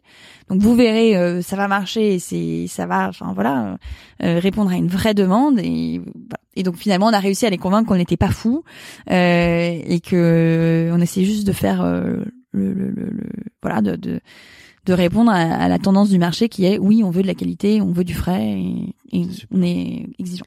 On a observé euh, une évolution de la marque. On disait euh, il y a quelques minutes, en fait, vous avez rajouté, euh, je sais pas il y a combien de temps, mais un nouveau pilier qui était les responsables. Qu'au tout début il n'était pas là. Euh, vous parlez de, de, il y avait un manifeste qui, qui a été sorti, qui est Build the Future of Food, euh, et même une, volonté peut-être des plus de transparence, d'indiquer les additifs. On a vu la campagne, et tu vas nous en parler après la campagne de cantine 2.0 où c'est très incarné. C'est la première fois que je pense qu'on te voit Ouais. Dans une campagne Frischti. C'est quoi euh, Quelles sont les convictions derrière cette évolution, on va dire, de la marque? Je pense qu'initialement, on a toujours voulu, euh, Frischti, c'est euh, une consommation plus responsable, une consommation qui utilise des produits qui sont meilleurs pour euh, ta santé, pour la planète, pour les personnes qui sont derrière et que tu vas mieux rémunérer. Globalement, en fait, voilà. Mais sauf que cette partie responsabilité, elle était intégrée selon nous dans le bon. Et en fait, on a décidé juste de séparer. Et le bon aujourd'hui, c'est essentiellement le goût, et la- le responsable, c'est tout ce qui va concerner euh, euh, euh, euh, ces autres choix autour de l'écologie, du packaging, de la santé, etc. Euh, Et- effectivement. Bon, tu veux peut-être parler a- du mouvement Build the Future of Food ou Ouais, notre approche depuis le départ, c'est euh, très en ligne avec la naïveté du départ. C'est-à-dire que c'est vraiment que des choix de bon sens, euh, Frischti. Euh, et donc, euh, bah, au départ, on a eu le choix de choisir des scooters électriques ou, euh, Mhm. ou à essence. Bah, on a fait le choix du scooter électrique. Euh, C'était beaucoup plus cher, mais on a fait que ce choix-là. Depuis le départ, on a fait le choix euh, de poulet, de Des bio, des fermier, poulets des œufs fermiers. bio, et on oubliait de le dire dans les dans les fiches recettes. Euh, et puis, à un moment donné, on s'est rendu compte. On va pas beaucoup parler de finance aujourd'hui, mais mais euh, pour vous donner une idée, que la somme des, des choix qu'on faisait, ça devait nous coûter 10 ou 15% de marge, en fait. Facilement. Entre euh, Ah oui. euh, le poulet fermier, les œufs bio, euh, le, le fait de, de faire ces choix de ligne livraison décarbonée, euh, le- les salaires que l'on que l'on que l'on avait sur, le, sur les, les, les, les personnels qui qui sont comme disait Julia à l'instant hyper compétents en cuisine etc et qu'on le racontait pas et, et qu'en fait euh, bah, il fallait qu'on raconte cette histoire Bien parce sûr. que parce que c'est ça qui, qui fait et que, et que, et que euh, malheureusement ouais. euh, bah, peut-être que nos plats sont bons, mais mais en, en fait au coup de fourchette il y a aussi tout l'a priori et donc il faut qu'on arrive à raconter au consommateur Mhm. que quand il est en train de cons- consommer Frischti, il est en train de faire un choix qui est euh, favorable euh, pour euh, l'artisan ou le paysan au départ qui a cultivé le légume, euh, pour l'emploi en amont sur la cuisine, etc., euh, pour sa santé, euh, pour euh, euh, la planète la livraison, etc. Et puis voilà. Et dans l'ensemble, c'est que ça reste une démarche de progrès. Euh, on n'est pas parfait. Euh, on est euh, plutôt assez bon, je pense. On fait plein de trucs, mais il y a aussi l'industrie qui est vachement lente. Par exemple, euh, on s'est attaqué au packaging il y a euh, un an et demi. Il n'y avait pas de fournisseur prêt à vous fournir. ce que vous Impossible, cherchez. impossible. On a mis On a mis un un, an an. et demi à créer une une une une, une, comment dire une barquette en bagasse de canne à sucre Ouais. dont on est très content. On a fait un an et demi pour développer ça et on a été chercher des fournisseurs à droite à gauche, Mhm. à galérer, à faire nos moules, etc. Donc ça a été assez euh, assez difficile. Euh, voilà. Aujourd'hui on est assez content de, de ce qu'on fait, mais on a encore plein de trucs sur lesquels on doit progresser. Euh, mais on va dire que le, la manière dont on bosse, c'est de manière très militant. Euh, le- L'entreprise est très militante. Elle n'est pas militante pour être militant, elle est militante très progressiste. C'est-à-dire que nous, notre idée, c'est de dire, on doit être le moyen de réaligner son opinion peut-être pas politique, mais en tout cas son opinion euh, de consommateur avec ses actions. Et en fait, comme nous, on est parti en 2015 en se disant, mais on aimerait manger mieux, on aimerait manger plus responsable, on, a- on peut pas. Voilà, on peut pas.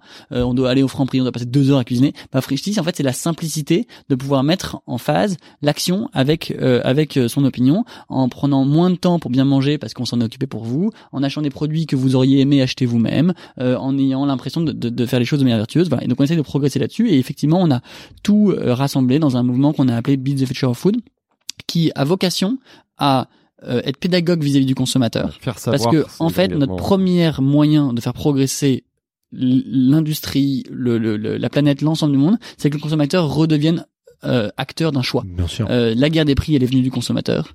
Euh, le, le, le, le- les problèmes écologiques sont venus des consommateurs qui ont accepté les choses. Et aujourd'hui, on doit leur remontrer qu'il est possible de faire mieux, mais que tous les jours, leur acte de consommation, c'est un choix qui les emmène du bon ou du mauvais côté. Donc ça, c'est la première vocation du mouvement Build the Future of Food. Puis la seconde, c'est de euh, mettre en avant euh, les choses que l'on fait euh, qui sont euh, qui sont euh, plutôt bien pour à la fois convaincre nos consommateurs bah, que qu'ils ont une raison de consommer chez nous mais aussi être force d'exemple à, à nouveau avec beaucoup de modestie euh, sur l'industrie euh, parce que euh, on a la chance d'être un peu regardé euh, qu'on est considéré comme des gens qui sont innovants dans ce marché et qu'on est euh, euh, pas mal copié et tant mieux euh, parce que si quoi, vraiment ce serait une grande fierté pour Julia, Julia et moi si on a on a fait des petits si on a fait croire que c'était possible de faire du frais à l'échelle comme on le disait tout à Mhm. l'heure si on a fait croire que c'était possible de faire de la livraison écologique si on a fait croire que c'était possible de faire un packaging qui soit de meilleure qualité euh, etc etc et, et, et aujourd'hui la, la, la scène food est très riche et va dans ce sens-là et c'est super c'est ce qu'on se disait en, en parlant ce matin avec Julia c'est que notre problème nous c'est que bah on est en train d'essayer de le faire à l'échelle et en fait c'est très facile aujourd'hui de faire très bien dans un resto euh, à l'échelle toute petite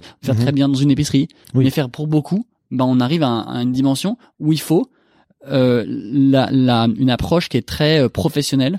Il faut euh, de la techno, euh, voilà. Et, et les gens le savent pas, mais en fait, on est une boîte de tech. Euh, C'est-à-dire que euh, on est une marque très On forte, comprendre là du coup. mais Discute, on est ouais, une boîte de ça. tech. Et derrière, et on en parle beaucoup avec les développeurs ici, parce que je vais même vous dire, dans leur euh, euh, manière de penser euh, euh, Frishti, ils sont frustrés de voir que c'est une boîte où euh, tout le monde parle de la bouffe, tout le monde parle de la marque. Alors parle que jamais de la savoir-faire, parle de l'algorithme. tech, hein, Alors qu'en fait, il est très compliqué. Ouais, ouais. Et donc parfois on a on a voilà pour construire notre identité tech, notre culture tech, euh, on parle de culture tech, euh, ça nous est plus difficile que pour d'autres boîtes qui font euh, le SaaS euh, euh, de paye ou de ou de je ne sais quoi parce que en fait on voit pas que derrière c'est une boîte qui est super techno. Et on peut et, et malheureusement bah si on écrivait sur le site euh, on est une boîte super techno ça donnerait pas fin. Donc on sait pas ce que c'est pas ça qu'on écrit. Et on sous-valorise un peu ce métier alors qu'il est fondamental dans l'équation euh, pour nous euh, et que c'est grâce à ça qu'on réduit les coûts qu'on fait plus intelligemment euh, qu'on et que demain on va beaucoup travailler sur par exemple la transparence et l'origine des produits c'est grâce à la tech qu'on pourra vous dire que Mais c'est important de parler de ça parce que beaucoup de gens qui peuvent penser, bah, ils- moi, la perception de l'extérieur, ils se sont dit, bah, ça, c'est quand même un sujet d'actualité, c'est dans l'air du temps, on va se positionner sur ces sujets-là. Mais ce que tu dis, c'est que depuis les débuts, la démarche, elle était celle-là, sauf que vous, vous parliez pas assez. Et donc là, c'était l'occasion de dire, non, on va rajouter ça dans la dimension de la marque parce que c'est hyper important. Et, on, a, plus- on a publié quasiment que des choses qu'on faisait déjà. Il y a Oui. quelques objectifs euh, de l'année 2020, Que vous avez rencontré. mais ouais. et on a juste expliqué ce qu'effectivement tous les choix qu'on avait faits et on les a euh, expliqués. Et pourquoi les choix d'incarner et d'être visible, toi, en tant que fondatrice? Parce qu'au départ, c'était pas du tout ça. C'est aussi une chose qu'on voit aujourd'hui dans les startups qui émergent. C'est des marques hyper incarnées par les fondateurs, par la fondatrice. Qu'est-ce Bah, qui t'a c'est motivé à, à, à, à, à se à faire la, montrer À faire la... Tu parles de la vidéo. À faire la réclame. lancement de la vidéo, ouais, la ouais. que lancement oui, 2.0, oui, que pas mal de personnes ont vu. C'est là où enfin, enfin moi c'est c'est là où je t'ai découvert d'ailleurs. Ouais, Ouais, d'accord, ok, ouais. bah super. Euh, déjà, première chose, on fait plein de tests. Donc euh, je l'avais jamais fait, on teste, on voit si ça fonctionne. Enfin voilà, on est comme on le disait, on a on n'a pas d'ego, on teste, on fait test test and learn et comment on peut voilà. Deuxième chose, c'est que c'est un nouveau métier sur lequel on avait envie de de prendre la parole et puis la cantine 2.0 c'est voilà c'est une nouvelle branche c'est un peu comme si on relançait une une start-up c'est bon on distribue la, la, la même food mais euh, c'est un vrai une vraie nouveauté et donc on l'a attaqué effectivement avec euh, une fraîcheur entrepreneuriale des débuts et on avait envie de prendre la parole pour expliquer pourquoi on faisait ce choix là qu'est-ce que ça pouvait apporter donc euh, Et justement voilà, cette nouvelle ça- tonalité, le, bilan il est positif, ça ça marche mieux que le- le- la tonalité précédente. Que- ah la tonalité de com Non mais cette tonalité très transparente, très incarnée. nous on n'a que- pas eu l'impression de tant changer que ça c'est intéressant que vous l'ayez Ouais. remarqué Moi c'est ma Euh, c'est ma moi- perception. moi- tant- Moi, j'avais l'impression d'une marque pas froide, mais plus Mhm. discrète ou plus euh, très- confidentielle. Ouais, euh, euh, euh, le fait qu'on n'ait jamais effectivement montré euh, les équipes, euh, nous-mêmes, Ouais, vous-même, hein, je l'ai dit ça, gens. ça, ouais. ça, ça partait d'une démarche presque, même, en tout cas nous-mêmes, un peu d'humilité. de On va pas se mettre en avant, euh, voilà. Euh, et euh, et les et en fait, on s'est rendu compte qu'effectivement, du coup, Frishti était une marque très jolie avec des photos très jolies, mais assez peu incarnée et un peu parfois perçue comme froide ou et on sentait pas forcément non plus le- la- l'aventure entrepreneuriale qu'il pouvait y avoir derrière, les, les humains, les équipes qu'il y avait Ouais, derrière. Les, les- les Et valeurs, c'est vraiment quelque chose qu'on ouais. a eu envie de changer effectivement euh, il y, a, y a plusieurs mois et, et fait- assez naturellement a découlé l'idée de faire des vidéos et on va créer Oui. beaucoup de contenu dans les mois qui arrivent. Vous tourniez là quand on est arrivé, il y avait une tournage en fait. Ouais, ouais, ouais. Et même dans nos cuisines, euh, on a envie de Ouais. montrer beaucoup plus les coulisses euh, qu'on ne l'a fait jusqu'à présent. Ouais, parce que là, c'est, c'est- c'est- en fait, c'est ça qui est top d'un, d'un format podcast d'une heure trente qu'on fait aujourd'hui, c'est que ça, c'est, c'est long, mais ça permet d'aller dans des détails et Ah, de moi, je découvre des plein de choses. trucs, Voilà, de moi aussi, et- je et- découvre plein de choses. Et c'est vrai que même cet engagement, euh, moi je l'avais pas perçu ou c'est, c'est- il est pas encore arrivé clairement jusqu'à moi. Et c'est vrai que bon, c'est dans le cadre d'un podcast, Ouais, et les- toutes les les, gens qui vidéos, nous même les vidéos connaissent- que ça fait, qu'on Ouais. voit vraiment à travers l'incarnation de la Les gens qui nous connaissent de l'intérieur savent qu'on est euh, des, des, on est extrêmement militants, très engagés, obsédés, et que et que si jamais on arriverait, on arrivait à faire ce qu'on a déjà dit, on, on fixera d'autres objectifs parce que euh, voilà, notre idée c'est que euh,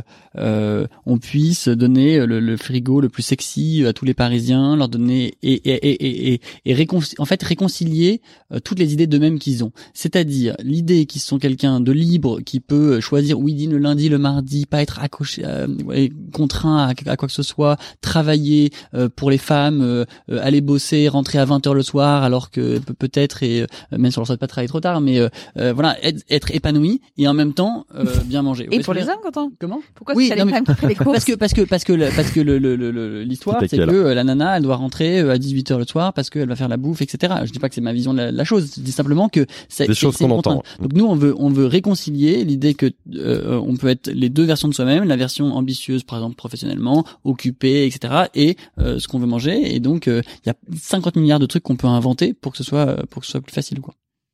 Et après, je juste reviens sur la, la- la démarche d'amélioration progressive qu'on a évoquée sur le Build of Future Food. Ouais. On n'est pas parfait et on est loin de faire les choix de qualité d'extrême. Par exemple, tout notre inventaire n'est pas bio, euh, etc., etc.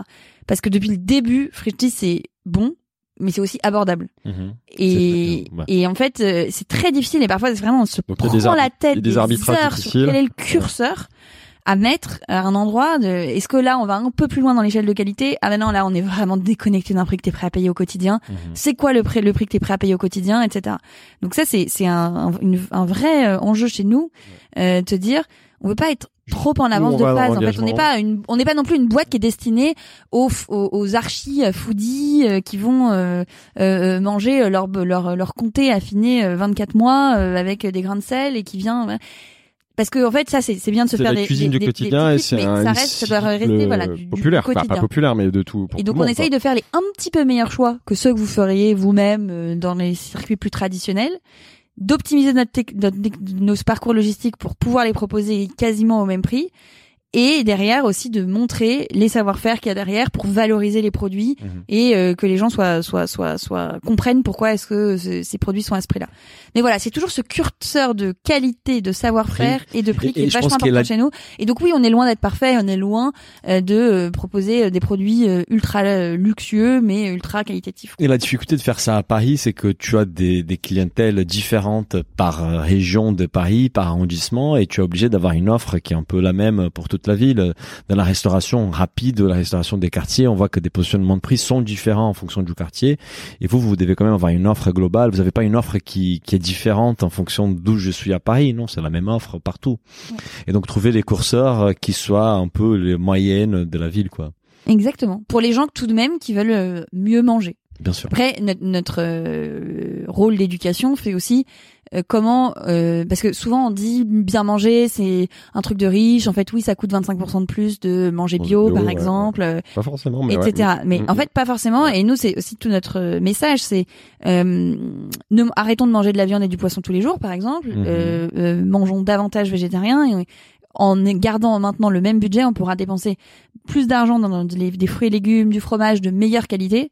Euh, voilà. Donc il y a parfois des changements assez simples à faire pour à Ça a évolué. budget équivalent, voire moindre, pouvoir manger des produits de meilleure qualité. Je suis curieux de voir un peu euh, votre perception avec les données que vous avez en possession. C'est que on voit la tendance de, de la réduction de la consommation des viandes, même la grande distribution qui fait moins des volumes des viandes euh, année après année. Bon, les deux dernières années.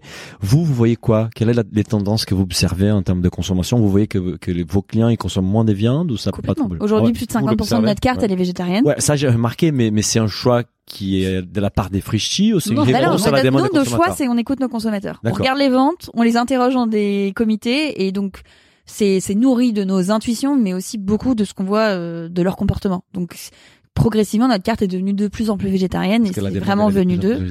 Euh, plus récemment, on a lancé euh, tout un rayon de, de laits végétaux, euh, Ouais, protéines vu dans le végétales supermarché, euh, ouais. dans le supermarché. euh, ça marche super super bien parce qu'en plus c'est souvent des produits un petit peu compliqués à trouver. À trouver, ouais, c'est clair. Euh, donc euh, ça c'est une autre euh, grosse tendance. Euh, ouais, c'est c'est Et vo- Votre, votre cahier des charges, est-ce qu'il évolue? Est-ce qu'il y a des produits que vous utilisiez il y a quelques années que vous utilisez plus aujourd'hui, euh, justement suivant ces fameuses tendances-là ou... Bah, à la fois, on a élargi l'inventaire, donc on a racheté plein de produits, parce qu'au départ, c'était euh, quelques choix. Maintenant, c'est euh, 500 produits disponibles chaque jour sur le site. Ouais. Donc ça, ça a plutôt augmenté.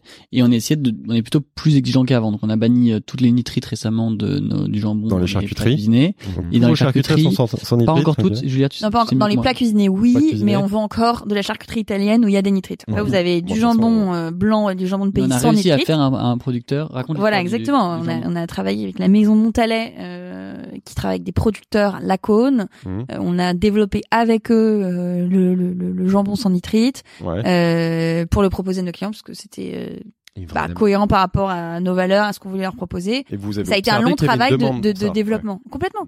Mais Ouais, c'est là où ouais. aussi Vous êtes en, a- en avant, on est en avance avance. de Non, phase on de Ouais. l'industrie Oui. Mm. euh, et de ce qu'il est facile de trouver. Donc parfois, quand on trouve pas, on va créer. Voilà. Bah, c'est l'avantage de verticaliser les modèles, c'est qu'aussi si vous décidez d'échanger, vous changez assez rapidement en fait, et vous avez les données, vous pouvez répondre à ces données-là, et ça vous permet d'être plus agile en fait. Bah, complètement. C'est ce qui fait notre avantage en tant que start-up ou scale-up.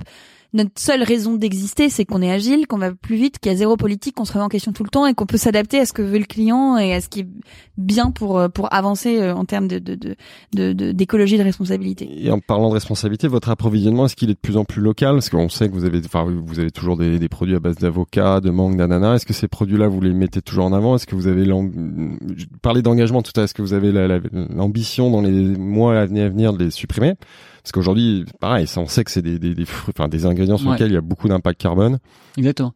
Et euh, on a, on- comme disait Julien, on n'est pas extrême sur euh, tout. Donc on n'est pas tout bio et on n'est pas euh, tout français. Par contre, tout ce qu'on peut trouver euh, à Paris, on le prend à Paris, quoi. En Ile-de-France, Ouais, on prend en Ile-de-France. Tout ce qu'on peut trouver en France, etc., etc. Donc pour l'instant, il n'y a pas encore d'ananas qui pousse en France. Euh, donc on fait encore de l'ananas.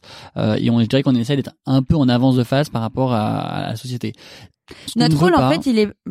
Mais ouais. non, mais c'est c'est d'éduquer. C'est-à-dire dire, voilà, on, a- on vient de lancer un site qui s'appelle est-ce que c'est la saison.com Ah, C'est hier. D'accord. Euh, vous tapez le nom d'un fruit ou d'un légume et ça vous dit si oui ou non c'est de la C'est la saison. saison, et, si- ouais. et par exemple sur l'ananas, la réponse c'est oui c'est la saison, mais par contre ça vient de très loin. Oui, parce qu'il y a la saison des fruits exotiques en Voilà. C'est quand il n'y a pas de fruits. Non mais en fait. exactement. Donc oui mais là du coup c'est éduqué sur attention par contre voilà vous faites le choix d'un produit qui va euh, qui vient de loin. Par contre retirer de notre inventaire euh, l'avocat et l'ananas c'est juste pousser les gens à du coup ne plus consommer Ah, chez nous aller chez Franprix. Voilà, on veut pas être en rupture trop forte de- et se retrouver tout seul ayatollah en train de dire c'est super, on fait euh, la- on a la charte la plus exigeante de Paris mais on n'a pas de clients. Donc on a fait beaucoup de choix très ambitieux euh, qui, qui restaient ent- intelligibles pour le client et on essaye d'être pédagogue en amont de phase pour que progressivement on fasse progresser les clients vers le bon endroit. Mais par exemple, on a, on a moins de recettes d'avocat qu'à l'époque parce Mais que ouais. euh. Mais aujourd'hui, Euh, vous pouvez on- pas porter seul ce combat. Oui. parce Non, que, mais on est il y a encore un usage qui fait ouais, que les on a une force consommateurs éducative assez forte. demandent Donc ces on- produits. Donc Ouais. à nous de, de partager les bonnes infos et de laisser les gens faire les bons choix. J'ai voyé, je pense, sur votre site que la- les desserts euh, mangue, euh, fruits de la passion, c'est parmi les best-sellers. Et là, tu- c'est difficile à enlever ces produits de la carte. Par contre, euh, on a, on a fait un podcast avec euh, Claude Gruffa, qui est l'ancien président des Biocop, et il nous racontait l'anecdote des, des lots en plastique, dans les bouteilles en plastique, que c'était les produits les plus vendus chez Biocop, et ils ont pris la décision quand même de l'arrêter. Parce que là, ça Et- montre l'engagement de la marque, et il dit que sur les moyens long terme, il arrive à avoir un retour positif, parce que Mm. les gens disent, bah, vraiment, l'engagement, il est sérieux. cohérent, Et il a il accepté de sacrifier similaire. du business Ouais. ça. Mais bon, après, c'est Biocop, quoi. Ils vont, ils sont très, très, très engagés. Bah, on travaille à un projet similaire qu'on va déployer dans, dans quelques semaines. Ouais. Euh, mais euh, ouais, je pense tu peux nous en dire plus comment Tu peux nous en dire C'est plus sur, ah, C'est bah, sur bah, l'eau. Malheureusement, ça, ça ferait de nous qu'en fait qu'on serait pas très innovants parce que c'est à peu près le même euh, projet, sauf qu'on le fait avec un petit Sur peu les un coup de com. on dire. plastique. Ouais. Vous- on sera ravis de vous en parler vraiment. euh, On- On va faire en sorte de réduire très très fortement Ouais. euh, l'usage du plastique si la consommation, si l'endroit où l'on achète, en fait, on pouvait on pouvait avoir de l'eau euh, naturellement. Donc par exemple, dans nos cantines 2.0, euh, la plupart des gens euh, sont dans des bureaux dans lesquels il y a de quoi boire, euh, et donc on va peut-être plus leur livrer un gobelet euh, que euh, et qui sera sera pas jetable, euh, que, euh, que Une gourde ouais, voilà, bouteille d'eau. quoi. Donc euh, c'est c'est exactement ça. Et tout, toute l'idée, c'est de se positionner de manière vraiment entre guillemets leader d'opinion et, euh, et, et, progressiste, mais sans être complètement décrocher le consommateur et le perdre. Et puis, euh, on doit travailler dans les mois à venir à avoir une plateforme d'éducation qui est encore plus forte. Que vous- je, je suis ravi que vous voyez qu'on progresse, euh, mais on doit faire beaucoup mieux sur être éduca- éducant. Là, ce qu'on a sorti ce matin sur, est-ce que c'est la, C'est euh, c'est une brique d'éducation. On a vocation à sortir d'autres Ouais, sur comment tu cuisines. Alors, on va travailler du contenu sur comment cuisiner parce que en fait c'est un début de savoir bien manger. Bien. Sur quel produit choisir, ça c'est la saison, euh, et sur sur différents axes en fait euh, de de de de la chaîne pour que le client soit de plus en plus armé pour faire les bons choix. Et Mhm. plus il sera armé, plus chez nous il fera les bons choix, et plus nous on pourra faire les bons choix en ayant sûr. un public qui euh, qui qui nous- qui sollicite ce que Ouais, c'est un cercle vertueux là. Voilà. Donc c'est c'est notre Très enjeu. clair. On a parlé beaucoup, enfin à plusieurs reprises de- du projet, enfin de pas du projet, la- de la verticale euh, cantine 2.0. Est-ce que vous pouvez nous nous en dire un peu plus et nous présenter déjà l'offre et puis pourquoi vous êtes parti dans cette direction? Ouais. En gros, euh, ce qui est amusant, c'est quand on a créé Frishti avec euh, avec euh, Julia. euh, au départ, on l'a plutôt imaginé euh, euh, Frishti pour euh, pour le soir. En tout cas, dans nos têtes, on Mhm. nous-mêmes dans notre euh, petit appartement du 18e et on pensait euh, à nous le soir consommant Frishti. Et assez vite, on a rencontré un succès assez fort euh, au déjeuner en entreprise. Donc, on a accompagné, on s'est mis à livrer l'entreprise. Aujourd'hui, c'est quoi les mix euh, soir Aujourd'hui, Bah, c'est 50-50. C'est 50-50. Ah, quand même. Alors, le- en, en semaine, en Ouais. semaine, le déjeuner est, est plus fort que le dîner, un peu Et plus fort. et le Et week-end, le week-end, euh, c'est l'inverse. Et voilà. Et donc, euh, euh, on, on avait imaginé ça pour euh, quoi, Frishti pour euh, pour le soir. Et en fait, on, on a rencontré un, un succès au déjeuner. Euh, et puis, ces dernières, euh, cette dernière année, on va dire, de plus en plus, on était sollicité par nos clients, euh, un peu entreprises et nos, surtout nos clients, euh, comment dire, euh, individuels, euh, en disant euh, comment vous faites un truc qui est vraiment que je peux utiliser tous les jours en entreprise. Euh, et en fait, aujourd'hui, je peux pas utiliser tous les jours parce que je paye tous les jours la livraison, euh, ça m'énerve. Quand on est plusieurs collègues, on paye chacun la livraison alors qu'en fait, on se fait peut-être livrer en même temps. Euh, quand je suis en train réunion, euh, je peux pas descendre chercher ma commande. parce qu'il y a le livreur qui arrive, et je suis donc je suis stressé, euh, j'ai pas de système de fidélité, euh, etc. Bref, il y avait plein de petits problèmes à régler, donc on s'est dit ok, il faut que il y a suffisamment d'enjeux pour qu'on le règle d'un coup et, et comme disait Julia tout à l'heure, on reprenne une démarche entrepreneuriale et qu'on aille euh, euh, faire un vrai travail. Donc on a fait un gros travail de focus group, de rencontre de clients, de un vrai travail entrepreneurial pour se poser la question et on s'est rendu compte qu'il y avait différents problèmes. Euh, le problème de la livraison dont parlait Julia, que les clients quand tu les interroges sur leur pause déjeuner, ils disent moi je veux de la diversité Mhm. mais qu'en fait ils mangent tous les jours la même chose. Donc tous les jours, même jambon beurre dans la même boulangerie, au même endroit. pas du tout. Euh, et un problème de temps où euh, on a dû même passer par la, les études. Euh, la pause déjeuner en France dure 38 minutes en moyenne selon une étude, Euh, et euh, les gens passent entre 15 et 20 minutes dans la rue à aller courir. Ouais, sur le temps de trajet. Plus et donc en fait, ils passent tout le temps à chercher à consommer plutôt qu'à manger. Et donc on s'est dit comment on fait pour qu'on rende tout le temps à la consommation, pour qu'on apporte de la diversité et pour qu'on apporte euh, du confort. Et donc euh, la manière dont ça marche, c'est euh, tu reçois une notif à l'heure que tu veux, donc tu peux calibrer 9h, 9h15, 10h, etc. avec le menu du jour qu'on est en train de personnaliser pour que tu puisses avoir un truc qui te, qui te correspond mieux.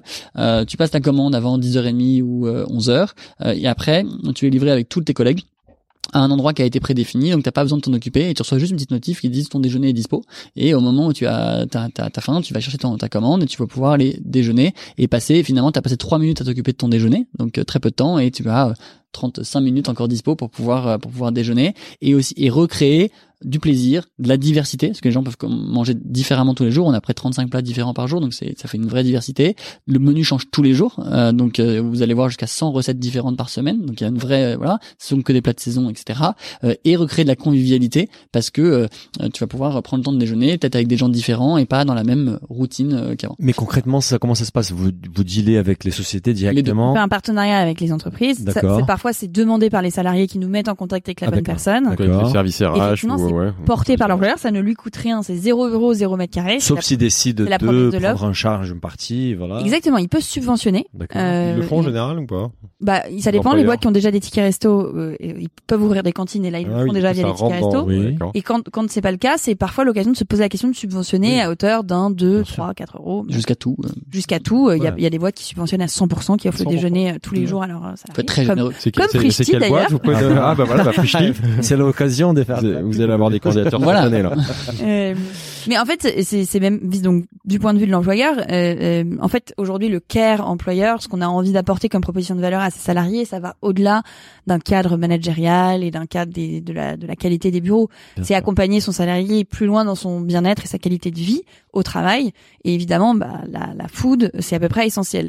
Euh, donc le ticket resto était un moyen de le faire financièrement, mais finalement cette sérénité, cette convivialité crée le, le, Le fait de, de prendre une Mhm. vraie pause déjeuner Mhm. euh, et l'accessibilité à une euh, nourriture fraîche et de qualité qui est pas forcément apportée euh, de n'importe quel trottoir, on va dire. Euh, ça leur permet de voilà de faire une d'offrir vraiment quelque chose à leurs salariés euh, qui qui apporte euh, une euh, voilà une nouvelle dimension à leur lieu de travail et donc ils sont Et très intéressés dans la promesse d'être un, un bon employeur, euh, quoi, bon, il y a, il y, a, il y a- ouais, il y a une tension forte sur l'employeur pour être un bon employeur. Il y a une tension de l'emploi, etc. Et, et, et, et le moment de la pause déjeuner est le moment où on peut être euh, au rendez-vous ou pas. C'est le moment perçu par les par les collaborateurs comme un moment de convivialité. Et donc, c'est un énorme pas qu'on leur permet de, de faire en installant une cantine euh, 2.0. Euh, et on, on, mais on le fait avec vachement de flexibilité. Donc, pour exemple, vous pouvez, euh, en tant qu'employeur, dire, bah, moi, je vais permettre la cantine 2.0 aussi en télétravail Ouais. et euh, pr- permettre à chacun d'avoir la subvention que je donne pour mon déjeuner jusque chez eux. Donc, euh, euh, je vais, je vais, je vais euh, intègre, on va dire, dans ma proposition d'employeur parce que je dis aux gens, bah, vous pouvez faire un jour de télétravail par semaine, mais aussi Prends euh, avoir, je vais, je vais éviter que tu te retrouves à faire des pattes pendant que tu es en, en vidéo call ou je sais pas quoi. Ah, ouais, ouais. Et, et pour vous, d'un point de vue logistique, comment vous faites dans ce cas-là? Vous allez On livrer chez deux- la personne? métiers. On a un métier qui a un, Mais comme on avait notre- déjà notre métier B2C, ça Oui, nous permet de livrer voilà, le collaborateur jusque chez lui Oui, en utilisant notre Mais sans avoir euh, un coût supplémentaire par rapport à ça, en fait. Ça reste Exactement. Et en fait, les entreprises aujourd'hui, en elles cherchent de pour, l'agilité. Vous voyez, tout, est en coût variable maintenant, tout est en libre, en. SaaS en fait finalement. Et on- c'est un peu comme si on était le SaaS de la cantine. ça veut dire que la cantine avant c'était, je dois mettre euh, 200 mètres Oui, carrés de cuisine, acheter des fours, embaucher des gens. Bah nous, on a organisé les choses de telle sorte à ce que vous pouvez avoir une cantine dans votre entreprise, mais ne pas y aller le mardi. On sera toujours là le mercredi. Euh, Il n'y a pas de coût fixe et ça vous coûte pas une fortune. Euh, voilà, donc on, on essaye de, de créer Et des pragmatiquement, en tant qu'employé, en tant que salarié, moi, qu'est-ce que je fais? Je passe une commande la veille, en fait ou Non, le- matin, le- le matin. Jusqu'à une, enfin voilà, ça y a un, par exemple, si vous choisissez, si votre créneau d'entreprise c'est de vous faire livrer entre midi et 13h, vous avez jusqu'à 11h30 pour commander. Donc, tout le monde le sait, il y a une notification, il y a un espace qui est dédié à l'entreprise euh, sur le, le site, euh, donc. Donc, euh, compte entreprise, voilà, je ex- rentre. avec- exactement, vous rentrez la bonne adresse, ça vous ça vous identifie directement, ça vous donne directement tous les accès à tous les tarifs préférentiels, Vous ne payez plus la livraison. vous ne payez Ouais, donc plus. pour le salarié, c'est plus pratique et c'est moins cher que s'il commandait euh, sur Frishti un plat classique. Voilà, c'est via plus la- pratique, c'est moins cher et il ne, il, il, il a plus de, comment dire, c'est, c'est l'entreprise qui s'occupe de tout un petit peu l'infrastructure de gestion de la livraison, etc. Et ça, vous l'avez lancé quand?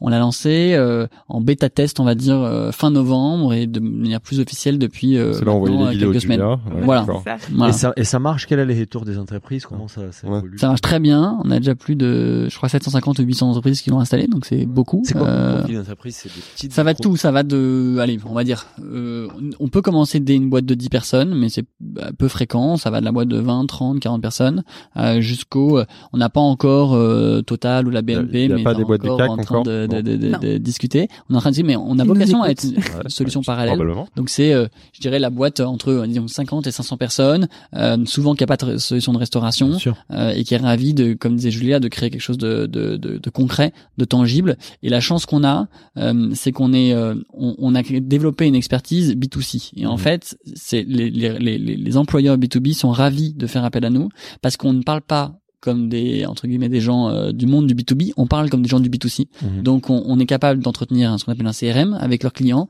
on est capable de faire évoluer notre offre, euh, on est capable demain de travailler avec euh, euh, des, des marques qu'ils aiment, avec un chef, avec voilà. Et donc on est on est c'est c'est très important aujourd'hui. On voit les employeurs, ils veulent un peu cette fusion du monde privé et du monde euh, professionnel d'une certaine manière. Ils savent que la journée, leurs employés, ils sont sur Facebook ou sur Instagram, euh, que c'est pas, euh, je rentre, je dépose mon bureau, mon- mon- je mets mon téléphone dans mon tiroir quand j'arrive. Et donc, bah, la pause déjeuner, pourquoi ce serait une pause euh, qui a rien à voir avec ma vie privée? Bah non, ça peut être une marque qui est quand même un peu sympa, qui est un peu, qui est un peu, euh, euh, comment dire, agréable.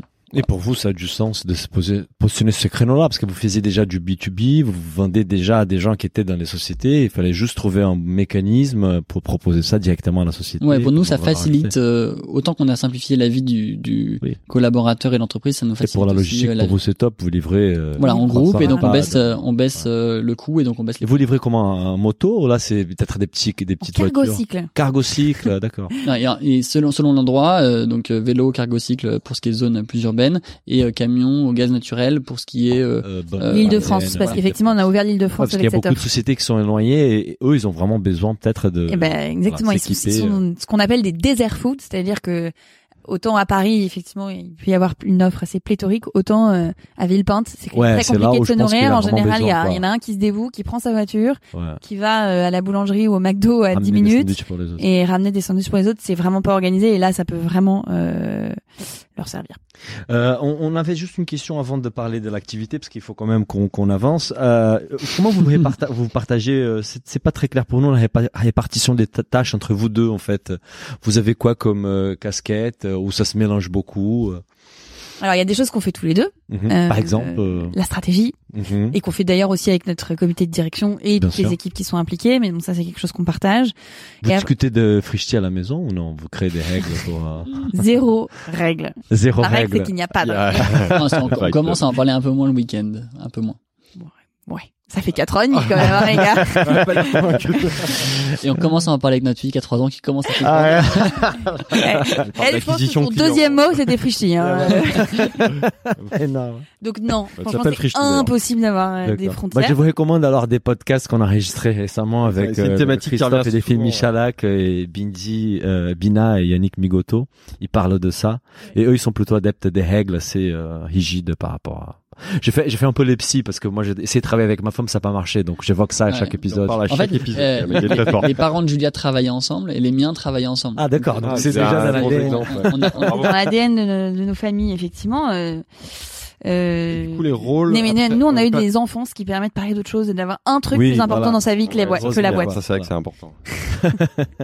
Et du coup, de la le rôle stratégie que vous partagez, après, il y a des sujets que vous, Donc, vous partagez vraiment. Euh, bah, euh, Julia s'est historiquement plutôt occupée de la partie euh, fou des marques, donc euh, et relations externes, publiques, euh, etc. En ce moment, par exemple, quand on fait pas, on fait pas mal de relations avec l'entreprise, c'est plutôt Julia qui, s'occupe de ça. Donc on va dire de l'externe et de la food et de la marque, euh, et, et, et moi plutôt de de ce qui est euh, voilà euh, chiant, euh, La les chiffres, la l'organisation. logistique, La tech, la finance. euh, la tech, euh, etc. Donc tout ce qui est plutôt euh, euh, de l'ordre de de de, de, de l'opérationnel, de l'exécution. Voilà. Et puis on travaille ensemble sur euh, sur la stratégie, la marque beaucoup euh, euh, parce qu'elle nous ressemble un petit peu quoi.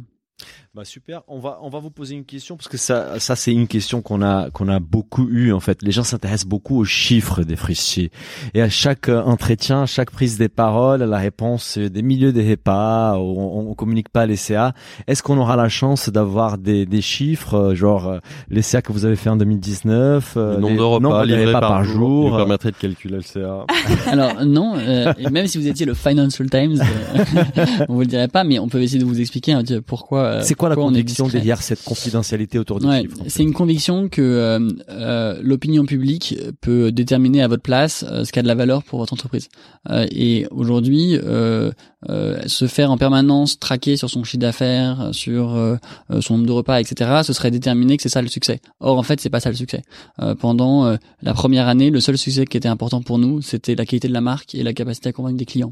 La deuxième année, la- le succès pour nous, c'était euh, d'arriver à prouver que ce qu'on faisait dix fois par jour, on pouvait le faire mille fois par jour et que ça tenait. Donc c'est ce qu'on a appelé un enjeu de scalabilité. Mhm. La troisième année, ça a été un enjeu de prouver qu'on pouvait gagner de l'argent en faisant ça. Donc on, on est très clair nous sur les chapitres qu'on passe. Donc, Euh. Comment Vous êtes rentable. et maintenant, on est rentable à l'échelle de chaque commande depuis un petit moment, et, Ouais. et- et maintenant, on est même presque rentable quand on est rentable à l'échelle de la ville. Euh, et, et on a, ce qui n'est pas rentable chez nous, c'est qu'il y a des gens qui sont en train de bosser sur les années prochaines. Oui, ça, donc- si on enlève les investissements des projets à venir, vous, Voilà, vous êtes on- rentable. On est, le euh, PNL on- de- d'une commande. Voilà, on, est- on a un business qui est euh, très sain, euh, qui est euh, du fait qu'on soit verticalement intégré, euh, l'un des plus sains de, de la food tech euh, dans le monde. Euh, mais euh, euh, on est encore en train d'investir dans notre notoriété future, les, les progrès de nos algorithmes par exemple, maintenant l'investissement dans certaines nouvelles géographies, etc. Et donc on considère que euh, être traqué sur un ce que nous on appelle un KPI qui serait pas celui que nous on regarde euh, au quotidien en fait c'est se forcer à regarder ça et c'est se forcer à travailler comme ça. Et en fait c'est un héritage aussi qu'on que moi j'ai de ma précédente entreprise euh, où euh, euh, je me souviens très bien qu'on en parlait beaucoup avec mes amis américains avec qui j'avais euh, fusionné mon entreprise et, qui avait dit we never communicate. Et, et, et, la personne qui faisait la com là-bas m'avait expliqué que voilà ça avait que des vertus un peu négatives que en permanence euh, ça parce qu'en fait on ne vous demande que ça. Et puis le jour où vous n'avez pas un bon chiffre on vous dit mais alors vous n'avez pas bien et que ça se trouve c'est une période d'investissement où vous n'avez pas le bon chiffre ça se trouve c'est une période où peut-être que oui effectivement vous n'avez pas un bon chiffre mais qu'il y a autre chose qui compte etc et donc c'est un peu une, une règle à laquelle on se tient et qui est, et qui est saine parce que euh, ça permet de, de, de voilà de, de, de, de laisser les équipes se concentrer sur ce qui a de la valeur et c'est assez rare, ça arrive. Parfois, il y a des chapitres où euh, ce qui compte, c'est euh, le, le- le volume d'affaires. Il y a des chapitres de notre entreprise où ce qui compte, c'est le Ouais. volume d'affaires Mhm. ou c'est le nombre de repas. Mais il y a plein de chapitres où c'est pas ça. Quand on a lancé le supermarché euh, il y a un an et demi, euh, toute la boîte pendant trois mois était obsédée par euh, lancer le supermarché. On n'était pas obsédé par le nombre de clients. Par contre, on a des obsessions constantes euh, qui sont euh, euh, la qualité client, euh, Le le, voilà le repeat, Ouais. l'engagement. la récurrence d'achat qui Voilà. est notre, notre baromètre la- absolu pour savoir si on fait bien notre travail. La euh, satisfaction. Est-ce qu'il y a des KPI que vous pouvez nous, nous peut-être faire référence, genre le nombre ouais. d'achats par client, c'est des choses que En fait, il n'y a pas de client type. Donc, euh, euh, vous allez avoir euh, euh, des clients qui vont être euh, très réguliers. Ça va jusqu'à du 10, 12, 15 fois par mois. Donc ça, c'est quand même très élevé. Ouais. Euh, c'est généralement un usage qui est professionnel. C'est généralement euh, un midi. Euh, depuis qu'on a lancé le supermarché, on commence à avoir des clients fidèles euh, qui sont à, aux deux paniers de courses par semaine. Ça, C'est très excitant pour nous parce Ouais. que c'est vraiment un changement de routine fort. En fait, ce qui nous nous intéresse, c'est de dire est-ce que j'ai réussi à changer la routine d'un client? Euh, et donc, euh, quand on fait 10 repas pour un collaborateur, a priori, avant il faisait un truc, aujourd'hui il vient chez nous, donc on a créé, on a changé sa routine. Et alors quand on change la routine famille, là c'est assez génial parce que ça veut dire qu'on a vraiment eu un impact et on a des gens qui nous disent Oh, vous m'avez sauvé, euh, ça y est, je vais plus à mon, j'en sais rien, mon franc prix du coin que j'aimais pas, etc., etc.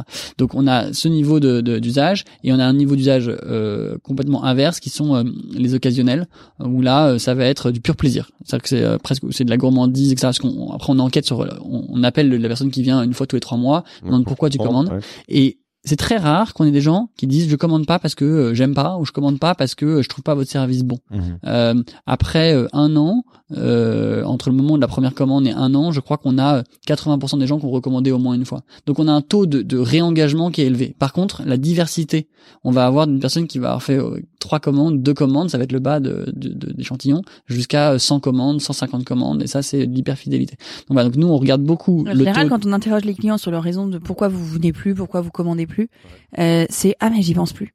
Et c'est un peu la difficulté d'être un business purement digital, pas Mhm. incarné dans la vie physique, c'est qu'on n'est pas, nous on appelle ça le top of mind, Mhm. on n'est pas sur le parcours habituel des gens. Oui. Et Donc, tout notre enjeu, c'est de se dire travailler la présence de la marque en permanence. ouais. exactement, Mhm. exactement. Et, vous allez, vous allez faire évoluer un petit peu votre marketing dans les dans les années à venir ou c'est que vous faites déjà toujours bah, des Bah là, on est dans un nouveau chapitre de l'histoire où euh, on va dire que euh, le chapitre de d'émergence est derrière nous. Euh, maintenant, on a vocation à être euh, euh, voilà le prochain Picard, euh, le Ouais. prochain Grand Frais. euh, peut-être le prochain forte Carrefour. notoriété voilà. euh, Et dans, en 2030, euh, je, je nous souhaite de faire la taille de de, de, de, de, Picard. Si ce n'est pas de Carrefour, je pense pas, je pense pas encore Carrefour. Mais et donc et donc euh, dans cette étape de, de de devenir une marque installée pour les Français, euh, oui, on va devoir émerger euh, sur des canaux de grande ampleur.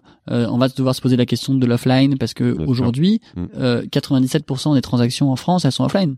Mhm. Ouais, Donc euh, nous, on est en train de grandir tout seul très vite, mais dans, dans les marché, 3%. ouais. Les marchés, ouais. Euh, on va se poser la question de l'offline, on va se poser la question de Est-ce que c'est des choses qui sont dans les bon, on va parler par la suite, mais d'avoir des- une présence offline, c'est quelque chose qui passe par. Alors on a déjà fait un test puisqu'on a une euh, un, ce qu'on appelle un comptoir ouvert dans le 9e arrondissement Ah, où vous c'est pouvez ça venir Vous chercher votre commande. Complètement ça, c'est vrai. Il y a un Ouais, comptoir un test. physique, d'accord. C'est vraiment Ah. un test, hein, Ah, donc d'accord, euh, on n'a pas lancé en grande pompe, c'est très mignon, mais voilà. Mhm. Et donc on se pose effectivement la question D'avoir de, de- de- que nos relais logistiques en fait deviennent aussi des, des, des, des points où on puisse clair. venir récupérer sa commande. C'est clair. Ça, a très bien fonctionné. La passion de Et, Daniel. et, On a été et ça nous a aussi permis de conquérir une cible qui ne nous aurait pas connus autrement ou ne commandait pas parce que Mais c'est n'était pas que intéressé J'ai pas par eu ces réflexes-là, mais c'est une excellente la livraison. idée. Bah, c'est ce déjà les hubs dans 17 arrondissements de Paris. Pourquoi être ouvert au public, un petit d'ailleurs. comptoir et, assumer ce ses côtés restauration. C'est du takeaway pur ou on peut on peut rester On peut pas rester du pur takeaway. Et, et en fait, on on a été presque plus sollicité par l'extérieur que par nous-mêmes pour faire ces initiatives. Je vous disais, on était approché par la grande distribution, on a été approché par des gens qui font du retail pour dire on, on veut être votre partenaire de retail. Voilà, vous Ouais. devriez faire euh, les gares et les aéroports. Ouais, vous bien sûr, Donc voilà, ouais. parce que on a créé une marque qui, est capable de déclencher un achat assez rapidement. Pour vous, pour vous donner euh, euh, une idée, on a à peu près 70%, euh, 60% de conversion euh, sur le site quand un client arrive. Donc c'est un niveau d'engagement qui est très élevé. Énorme. Très élevé, ouais. Et, et euh, euh, le, le, le, le frein pour l'instant qu'on a eu avec Julia historiquement, c'est que on, entre guillemets, on appelle ça un peu craquer, mais on veut craquer le truc au moment où on sort. On veut pas faire un truc euh, merdeux euh, ou moyen. Et et on et on a un peu, on veut pas s'inventer ce nouveau métier en pensant que c'est facile, quoi. Mhm. Euh, on s'est déjà inventé trois métiers, un métier de techno, de d'e-commerce, de voilà, on, on, on a Le- on ouais. doit prendre une transaction euh, et la, la réussir. On a un métier de food et on a un métier de logistique. C'est déjà trois métiers qui sont importants. Ouais. Donc ce serait à Retail. ça. Et le On s'ajoute une le quatrième. mais t'as une expérience. Mais vu votre c'est envie de verticaliser les courte. modèles, euh, bah c'est quand même Voilà, ça, ça viendra très probablement pour, un euh, jour. Ouais. Et, et c'est pas euh, et on va pas devenir euh, Picard au Carrefour en, en, en étant euh, Non, mais en grandissant dans le 3% du online. On va on- il y a différentes façons de le faire. Moi, je me projette, par exemple, j'ai un train à prendre Gare du Nord, et si je peux passer une commande Frischti et récupérer avant de prendre mon train, ça serait génial. Exactement. Des petits hubs comme ça qui peuvent vous aider à avoir. mais, je pense qu'on a eu le raison historiquement de commencer par travailler une marque forte, Mhm. capable de créer le désir de telle sorte euh, que le jour où on sortira en offline, on aura une, on rencontrera une clientèle facilement parce qu'on l'aura convaincu euh, euh, par ailleurs euh, quoi, dans, le- dans, le- dans le passé. Donc ça, ça, ça viendra euh, probablement. Et en même On- temps, ça permettra à la marque de rayonner beaucoup plus largement, touche un public plus large. Absolument. Super intéressant, ouais. On va passer aux, aux, aux, aux enjeux pour la suite. Et juste une question avant d'aborder ça, qui, qui est, je pense, qui est dans la, dans, qui a du sens en fait. C'est, c'est- on n'a pas parlé des financements, donc euh, et je pense que c'est ça aussi qui crée cette attente de des gens de l'industrie de connaître euh, cette envie de connaître vos chiffres parce qu'on connaît les montants levés. Ils ont été assez importants. Vous avez levé 1 million en 2015, 12 en 2016. Si j'ai dit des bêtises, tu me corriges. Et 30 millions en 2017. Euh, et est-ce qu'il y a une levée de prévue pour continuer cette croissance Vous en êtes où euh, En et- cours, ouais. Hmm. Euh, donc il y aura probablement une levée dans les dans les dans les mois qui viennent. Euh, on a rien à annoncer aujourd'hui ou de date précise. Dommage. Euh, il y a aujourd'hui dans le monde de la food tech une prime à la à la rentabilité. Ça veut dire que euh, beaucoup de il y a eu beaucoup de choses qui ont été faites, plus ou moins bien. Il y a eu des faillites retentissantes. Là, on n'est pas loin d'une faillite de Zoom Pizza aux US. Je sais pas si vous avez suivi. C'est quoi les robots pizza Robo Pizza Ouais. qui a dû lever. par euh, SoftBank, c'était- qui a dû lever des centaines ouais. de millions. Bon, Beaucoup bah, de gens, en ouais, France, il y a voilà, un c'est exemple aussi. Une là-dessus, bon. une bulle, du coup. ouais. Pazzi, Pazzi, je pense, c'est un robot pizza Peut-être, aussi. donc, pareil, je- mais je- non, ils sont pas en faillite, hein, mais Donc je- je leur souhaite, je leur souhaite du succès, mais en tout cas, ce que je veux dire, c'est que il y a eu euh, une bulle dans la food tech qui est pas une bulle au sens euh, qu'il n'y a pas de métier derrière. Au contraire, c'est le plus gros marché du monde Mhm. euh, et, et la transformation qui arrive est massive. On vous disait 3% d'accord. de l'online. Nous, nos prédictions, c'est entre euh, 30 et 50% sous 15 ans. Donc c'est monstrueux le, le, le changement qui va s'opérer dans les mois qui viennent. Donc c'est pas une bulle, mais par contre, il y a eu un peu d'étouffement de financement, de financement de mauvais projets, etc., etc. Euh, et donc, euh, et donc il y a une prime à la rentabilité aujourd'hui. Et donc notre Et les résultats obsession, n'étaient pas au rendez-vous, donc Ouais. Et nous, notre obsession aujourd'hui, c'est pas de lever de l'argent. Notre obsession, C'est de créer un business qui est rentable. Après, euh, et c'est pas De lever parce qu'on Mm. perd pas, on perd de l'argent, c'est de lever parce qu'on est un bon endroit où investir de l'argent. Mhm. Et pourquoi on a levé pas mal d'argent euh, historiquement? Parce que c'est vrai que très jeune, on a levé beaucoup d'argent. Euh, c'est parce qu'on avait un, un projet qui était très ambitieux Mhm. euh, et qu'on était capable de démontrer que oui, c'était au départ un, un, un enjeu de coût fixe, comme on se l'est tout à l'heure, c'est-à-dire qu'on crée un truc qui au début est entre guillemets pire qu'une marketplace, Ouais. mais par contre qu'à la fin c'est super rentable. Et donc, on est en train de réaliser euh, ce qu'on avait euh, promis, j'espère, c'est-à-dire de dire, euh, bah voilà, notre business à terme il sera plus rentable et il sera plus intéressant d'investir de l'argent chez nous qui investiront 100% des euros pour faire de, de, de la croissance plutôt que pour acquérir des clients qui veulent partir, euh, financer de la rétention, etc., etc. Euh, voilà. Donc euh, notre enjeu d'histoire aujourd'hui, c'est d'être, euh, comme je vous disais, de passer dans ce nouveau chapitre qui est une marque qui va être là pour le long terme euh, et donc qui a vocation un jour à être rentable. Et donc c'est aussi ce sur quoi on travaille aujourd'hui. On n'est pas que obsédé par la croissance, on est obsédé par un mix de euh, pérennité de notre business model. Euh, voilà. Et, et nos prochains financements, ils vont pas être là pour combler des trous, mais ils vont être là pour euh, financer de l'expansion géographique, des nouveaux pays, des choses comme ça. D'accord. Et est-ce qu'on peut parler de ça Justement, ouais, la, suite. Comment vous voyez la suite Comment Quelles vous sont les prochaines étapes Ouais. Il y a, il y a un une question qu'on nous a posée par rapport au levé, mais par rapport aussi au développement, c'est que je pense que la, la levée de 2017, vous aviez annoncé euh, une implantation à l'étranger ou dans d'autres villes euh, en France, je crois, non et ça, ça n'a pas eu lieu. Euh, C'est le parfait, non mais juste c'est le parfait exemple d'un truc qu'on annonce qu'on fait pas parce qu'en fait la, la vie d'une startup est jalonnée de Bien choses qu'on ne sait pas oui. et de choix qu'on va faire différemment de ce qu'on annonce et Et de ce que les gens impose de ce qui serait le succès. Ouais. Là, nous, le- le- le- nos investisseurs, on l'aime beaucoup, hein, mais là, je me- un un de nos investisseurs, au bout de trois mois, il nous a dit bon bah on part quand à l'étranger? Parce qu'en fait son réflexe c'était de dire bon merde une boîte au bout d'un an elle doit être dans trois pays sinon c'est pas une boîte quoi.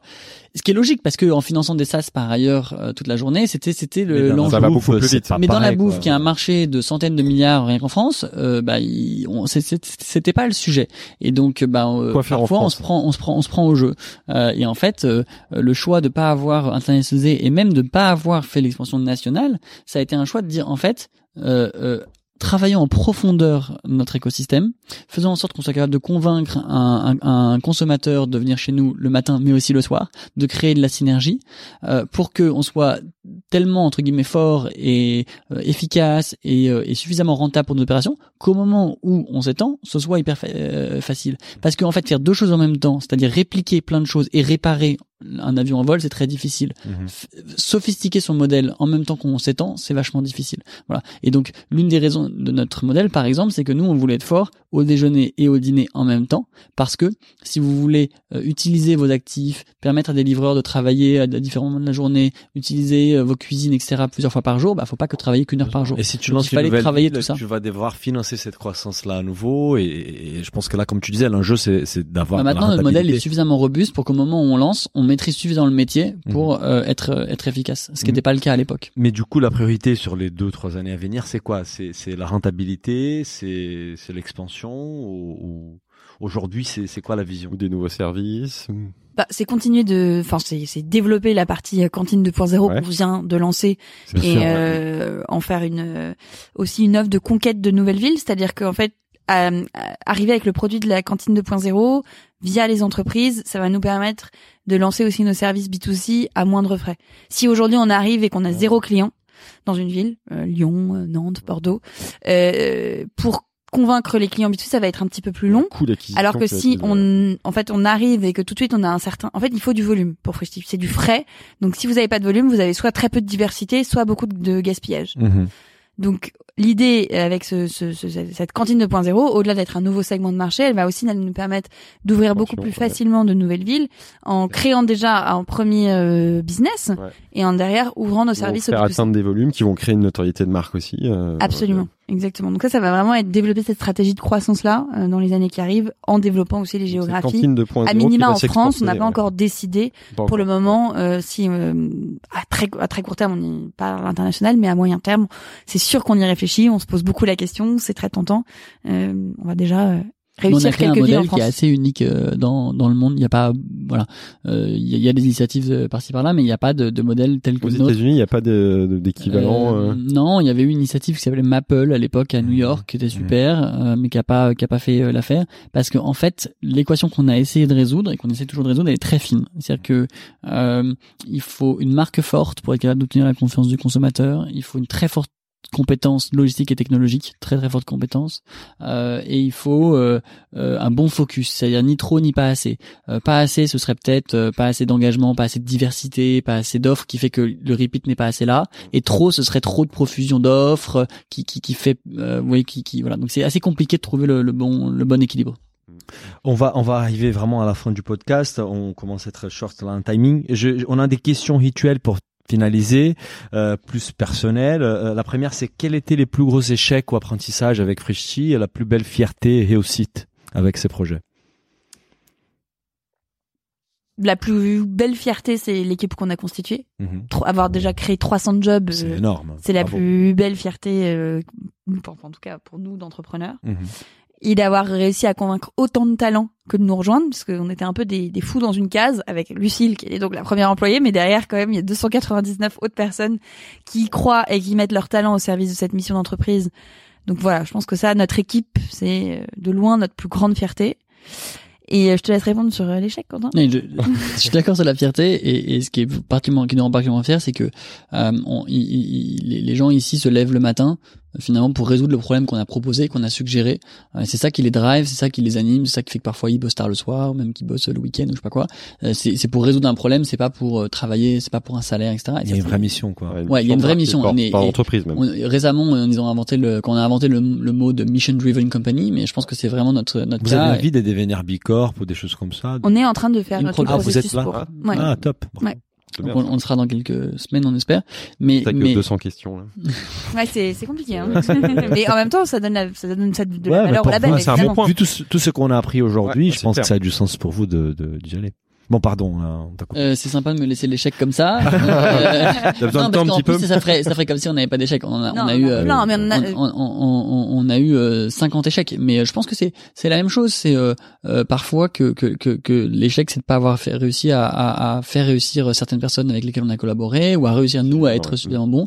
Donc je pense que euh, l'humain, à l'échelle de la vitesse à laquelle on va, euh, je dis, je, je vais pas dire qu'on on casse des œufs, mais il peut y avoir des moments où euh, bah, on n'arrive pas à construire euh, la confiance avec une personne ou à, ou à, ou à la faire réussir, etc. Et euh, euh, moi, j'ai, j'ai pas l'impression d'être le, le meilleur manager du monde, euh, mais, mais voilà, je manage beaucoup de gens, je suis très au contact de plein de gens, et je pense que je suis capable de faire euh, euh, autant, euh, comment dire, rêver ou en tout cas avancer des gens que, que, que, que parfois euh, paraître mobilisant, etc. Donc c'est une aventure personnelle assez assez sportive et où il, où il faut se rappeler justement à cette mission en permanence en disant ouais on en train de faire un truc vraiment bien voilà donc l'ensemble c'est ça reste heureux tous les jours mais c'est euh, c'est sportif et donc euh, euh, c'est pas tous les jours euh, rose c'est pas tous les jours facile euh, voilà et euh, ce qu'on a appelé euh, entre guillemets la petite crise des livreurs par exemple qu'on a eu il y a un an Ouais. ça a été dur émotionnellement ça a été très dur Oui, parce de- que là vous étiez attaqué. euh, vous on était attaqué et en plus comme vous dites on n'avait pas raconté tout ce qu'on faisait de bien Ouais. avant donc c'était difficile de, on de... comprend pas, du coup, il y Ouais. a les gens font des raccourcis. donc ça a été dur de se dire euh, zut on se lève tous les matins euh, pour essayer de faire ça tout bien. Les gens en interne ils se disent mais on, a l'impression qu'on est entre guillemets euh, euh, quasiment parfois dans une ONG en train de faire notre truc et pour autant on fait les choses à côté de la plaque. Et puis il y avait des choses qui étaient peut-être justes euh, qu'il faut qu'il faut qu'on rectifie. Euh, il y avait des choses qui étaient euh, vraiment euh, complètement fausses et très très très agressives et très désagréables voilà donc on doit faire le tri. Mais ce que je veux dire c'est que être patron d'entreprise aujourd'hui euh, à l'ère des réseaux sociaux à l'ère de euh, la rapidité à laquelle il faut faire euh, etc c'est challenging Et en plus, je pense que dans la bouffe, comme tu disais au départ, c'est un produit qu'on va consommer deux fois par jour, trois fois par jour, euh, 365 jours par semaine, euh, par an. Donc, tu fais partie de la vie de, de- de tes clients, en fait. Et du coup, c'est encore plus euh, Ouais. la proximité. Elle est Donc encore... on va à un dî- dîner avec des amis, on peut parler de notre métier et euh, les gens nous disent j'ai mangé ça hier, c'était bon. Ouais, Euh, voilà. ah, ça, c'est passé comme ci, comme ça. Donc euh, c'est voilà, c'est on fait on cache on fait pas une petite entreprise dans notre C'est tous les coin. gens qui bossent dans la bouffe. Ouais, Ouais. c'est clair. Ça intéresse tellement Ça, tout c'est- le monde. Ah oui, c'est un Ouais. sujet qui passionne et qui parle à tout le Bah, monde. nous, on était ravis de venir vous voir là. On n'a pas encore terminé, on a encore deux questions, hein, mais on Justement, on a une autre question rituelle, c'est quel conseil vous donneriez à un entrepreneur qui veut se lancer aujourd'hui dans la bouffe? Moi, je pense que dans la, est-ce que, est-ce qu'il y a vraiment, moi, j'ai pas de conseil dans la bouffe. J'ai un conseil à un entrepreneur Ouais, qui veut global, se lancer ouais. aujourd'hui, parce que oui, la bouffe spécifique, c'est des contraintes, je dirais, supplémentaires, mais finalement, ça accélère euh, peut-être euh, ce que ce que ce qu'on vit de manière générale en, en tant qu'entrepreneur sur plein de secteurs. C'est euh, d'avoir zéro ego et d'écouter son client. Euh, zéro ego euh, de, de se remettre en question, de de de, de, de voilà, en fait, parfois on est tellement convaincu de son idée en tant qu'entrepreneur, et il faut être convaincu de ses idées quand on se lance, qu'on veut parfois ne pas voir la réalité des choses, qu'en fait on est en train de faire un truc à côté de la plaque qui plaît pas forcément. Ah mais non, ça plaît pas parce que j'avais mal pris la photo, parce Ouais, que si. Bah non, en fait ça plaît pas, ça plaît pas. euh, Ils ont pas Mmh. compris. Arrête de faire euh, euh, des gâteaux aux légumes et aux épices, peut-être que ça plaît pas, c'est tout. Je, je sais pas, je, je Mhm. dis n'importe n'importe Ouais, quel exemple. c'est- Il faut aller au client très vite. en fait, il faut aller au client Ouais. hyper vite euh, et se confronter à la réalité des choses et avoir zéro ego de changer. La- pour moi, encore une fois, la seule vocation et le droit d'exister d'une start-up par rapport à une grosse boîte, pourquoi les grosses boîtes sont mieux financées, elles ont des gens très intelligents, etc. C'est notre capacité à aller vite et à être d'être consumer agile, ouais, et d'être agile. Et d'avoir zéro politique, ce qui nous permet en permanence de peut-être casser un truc qui avait été construit trois mois plus tôt, parce que voilà, on est tous jeunes et en fait, si on casse un truc qui avait été construit trois mois plus tôt, la personne le prendra pas du tout mal, la personne qui l'a construit.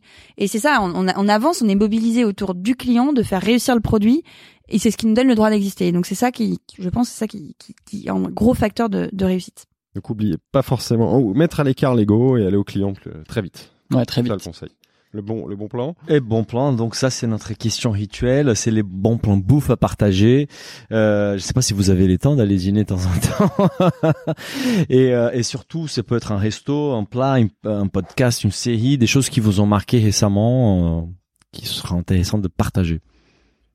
Bah, on sortait énormément au restaurant avant d'avoir des enfants. Maintenant qu'on a une boîte et des enfants, là, c'est compliqué. et moi, un de mes restos préférés à Paris, où je trouve que c'est incroyablement bon. En plus, il est juste à côté d'ici. C'est Soma, rue de Saint-Ange. Mhm. Donc, euh, c'est une cuisine euh, japonaise, et une cuisine en plus, une partie de la cuisine qui est complètement ouverte au milieu du restaurant. C'est euh, ultra fin. Je pense que la gastronomie japonaise, c'est une des plus belles et riches gastronomies avec euh, la gastronomie française. C'est pas rien à voir, mais c'est c'est des saveurs absolument euh, extraordinaires. Mhm. Et j'adore cet endroit. C'est c'est c'est convivial, le patron est hyper sympa, on s'y sent bien, la lumière est, est tamisée. euh, j'adore. Voilà, je trouve qu'à chaque fois que j'y vais, je vis une expérience et culinaire et euh, d'ambiance que que que j'adore. En tout cas, t'en parles bien. Et toi, Quentin, un bon plan Euh, un bon plan bouffe, euh, non parce que je, je regardais ce qui est écrit sur le petit papier, là, un bon plan livre et on se moque de moi en ce moment parce que moi je lis François Ruffin.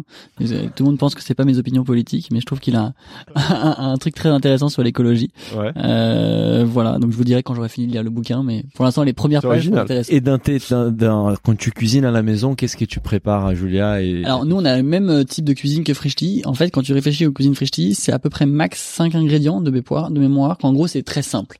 Euh, et c'est euh, minimiser plutôt la cuisine. Et donc euh, on, a, on a la même approche de notre cuisine à, à la maison, c'est on, on- donc on fait 100% de nos, nos courses au notre supermarché, on n'a Ouais, pas mis les pieds dans un, dans un supermarché depuis un petit moment. Et donc on achète beaucoup de produits bruts. Euh, et en gros, en 15 minutes, avec assez peu de cuisine, on, on, on, on cuisine des trucs euh, plutôt bien et on est assez fort en assaisonnement. Voilà. Donc moi, en ce moment, je suis très euh, poireau vinaigrette que je fais Ah, très bien avec donc un ça, grillé c'est de la saison. grande donc efficace. ça- Petite Ouais. soupe de topinambour. Euh, Voilà. Bon, voilà, plein Bravo. de choses. Bah, super. Bah, merci beaucoup. Bah, merci à tous les deux. Merci beaucoup. Bravo pour votre euh, podcast. Merci. Merci. Merci à vous. Si le podcast vous a plu, n'hésitez pas à le noter 5 étoiles sur votre appli et surtout partagez notre podcast autour de vous. Nous vous invitons également à vous inscrire à notre newsletter pour essayer voir les prochains épisodes. Pour cela, rendez-vous sur le site businessofbouffe.com. À, À très bientôt.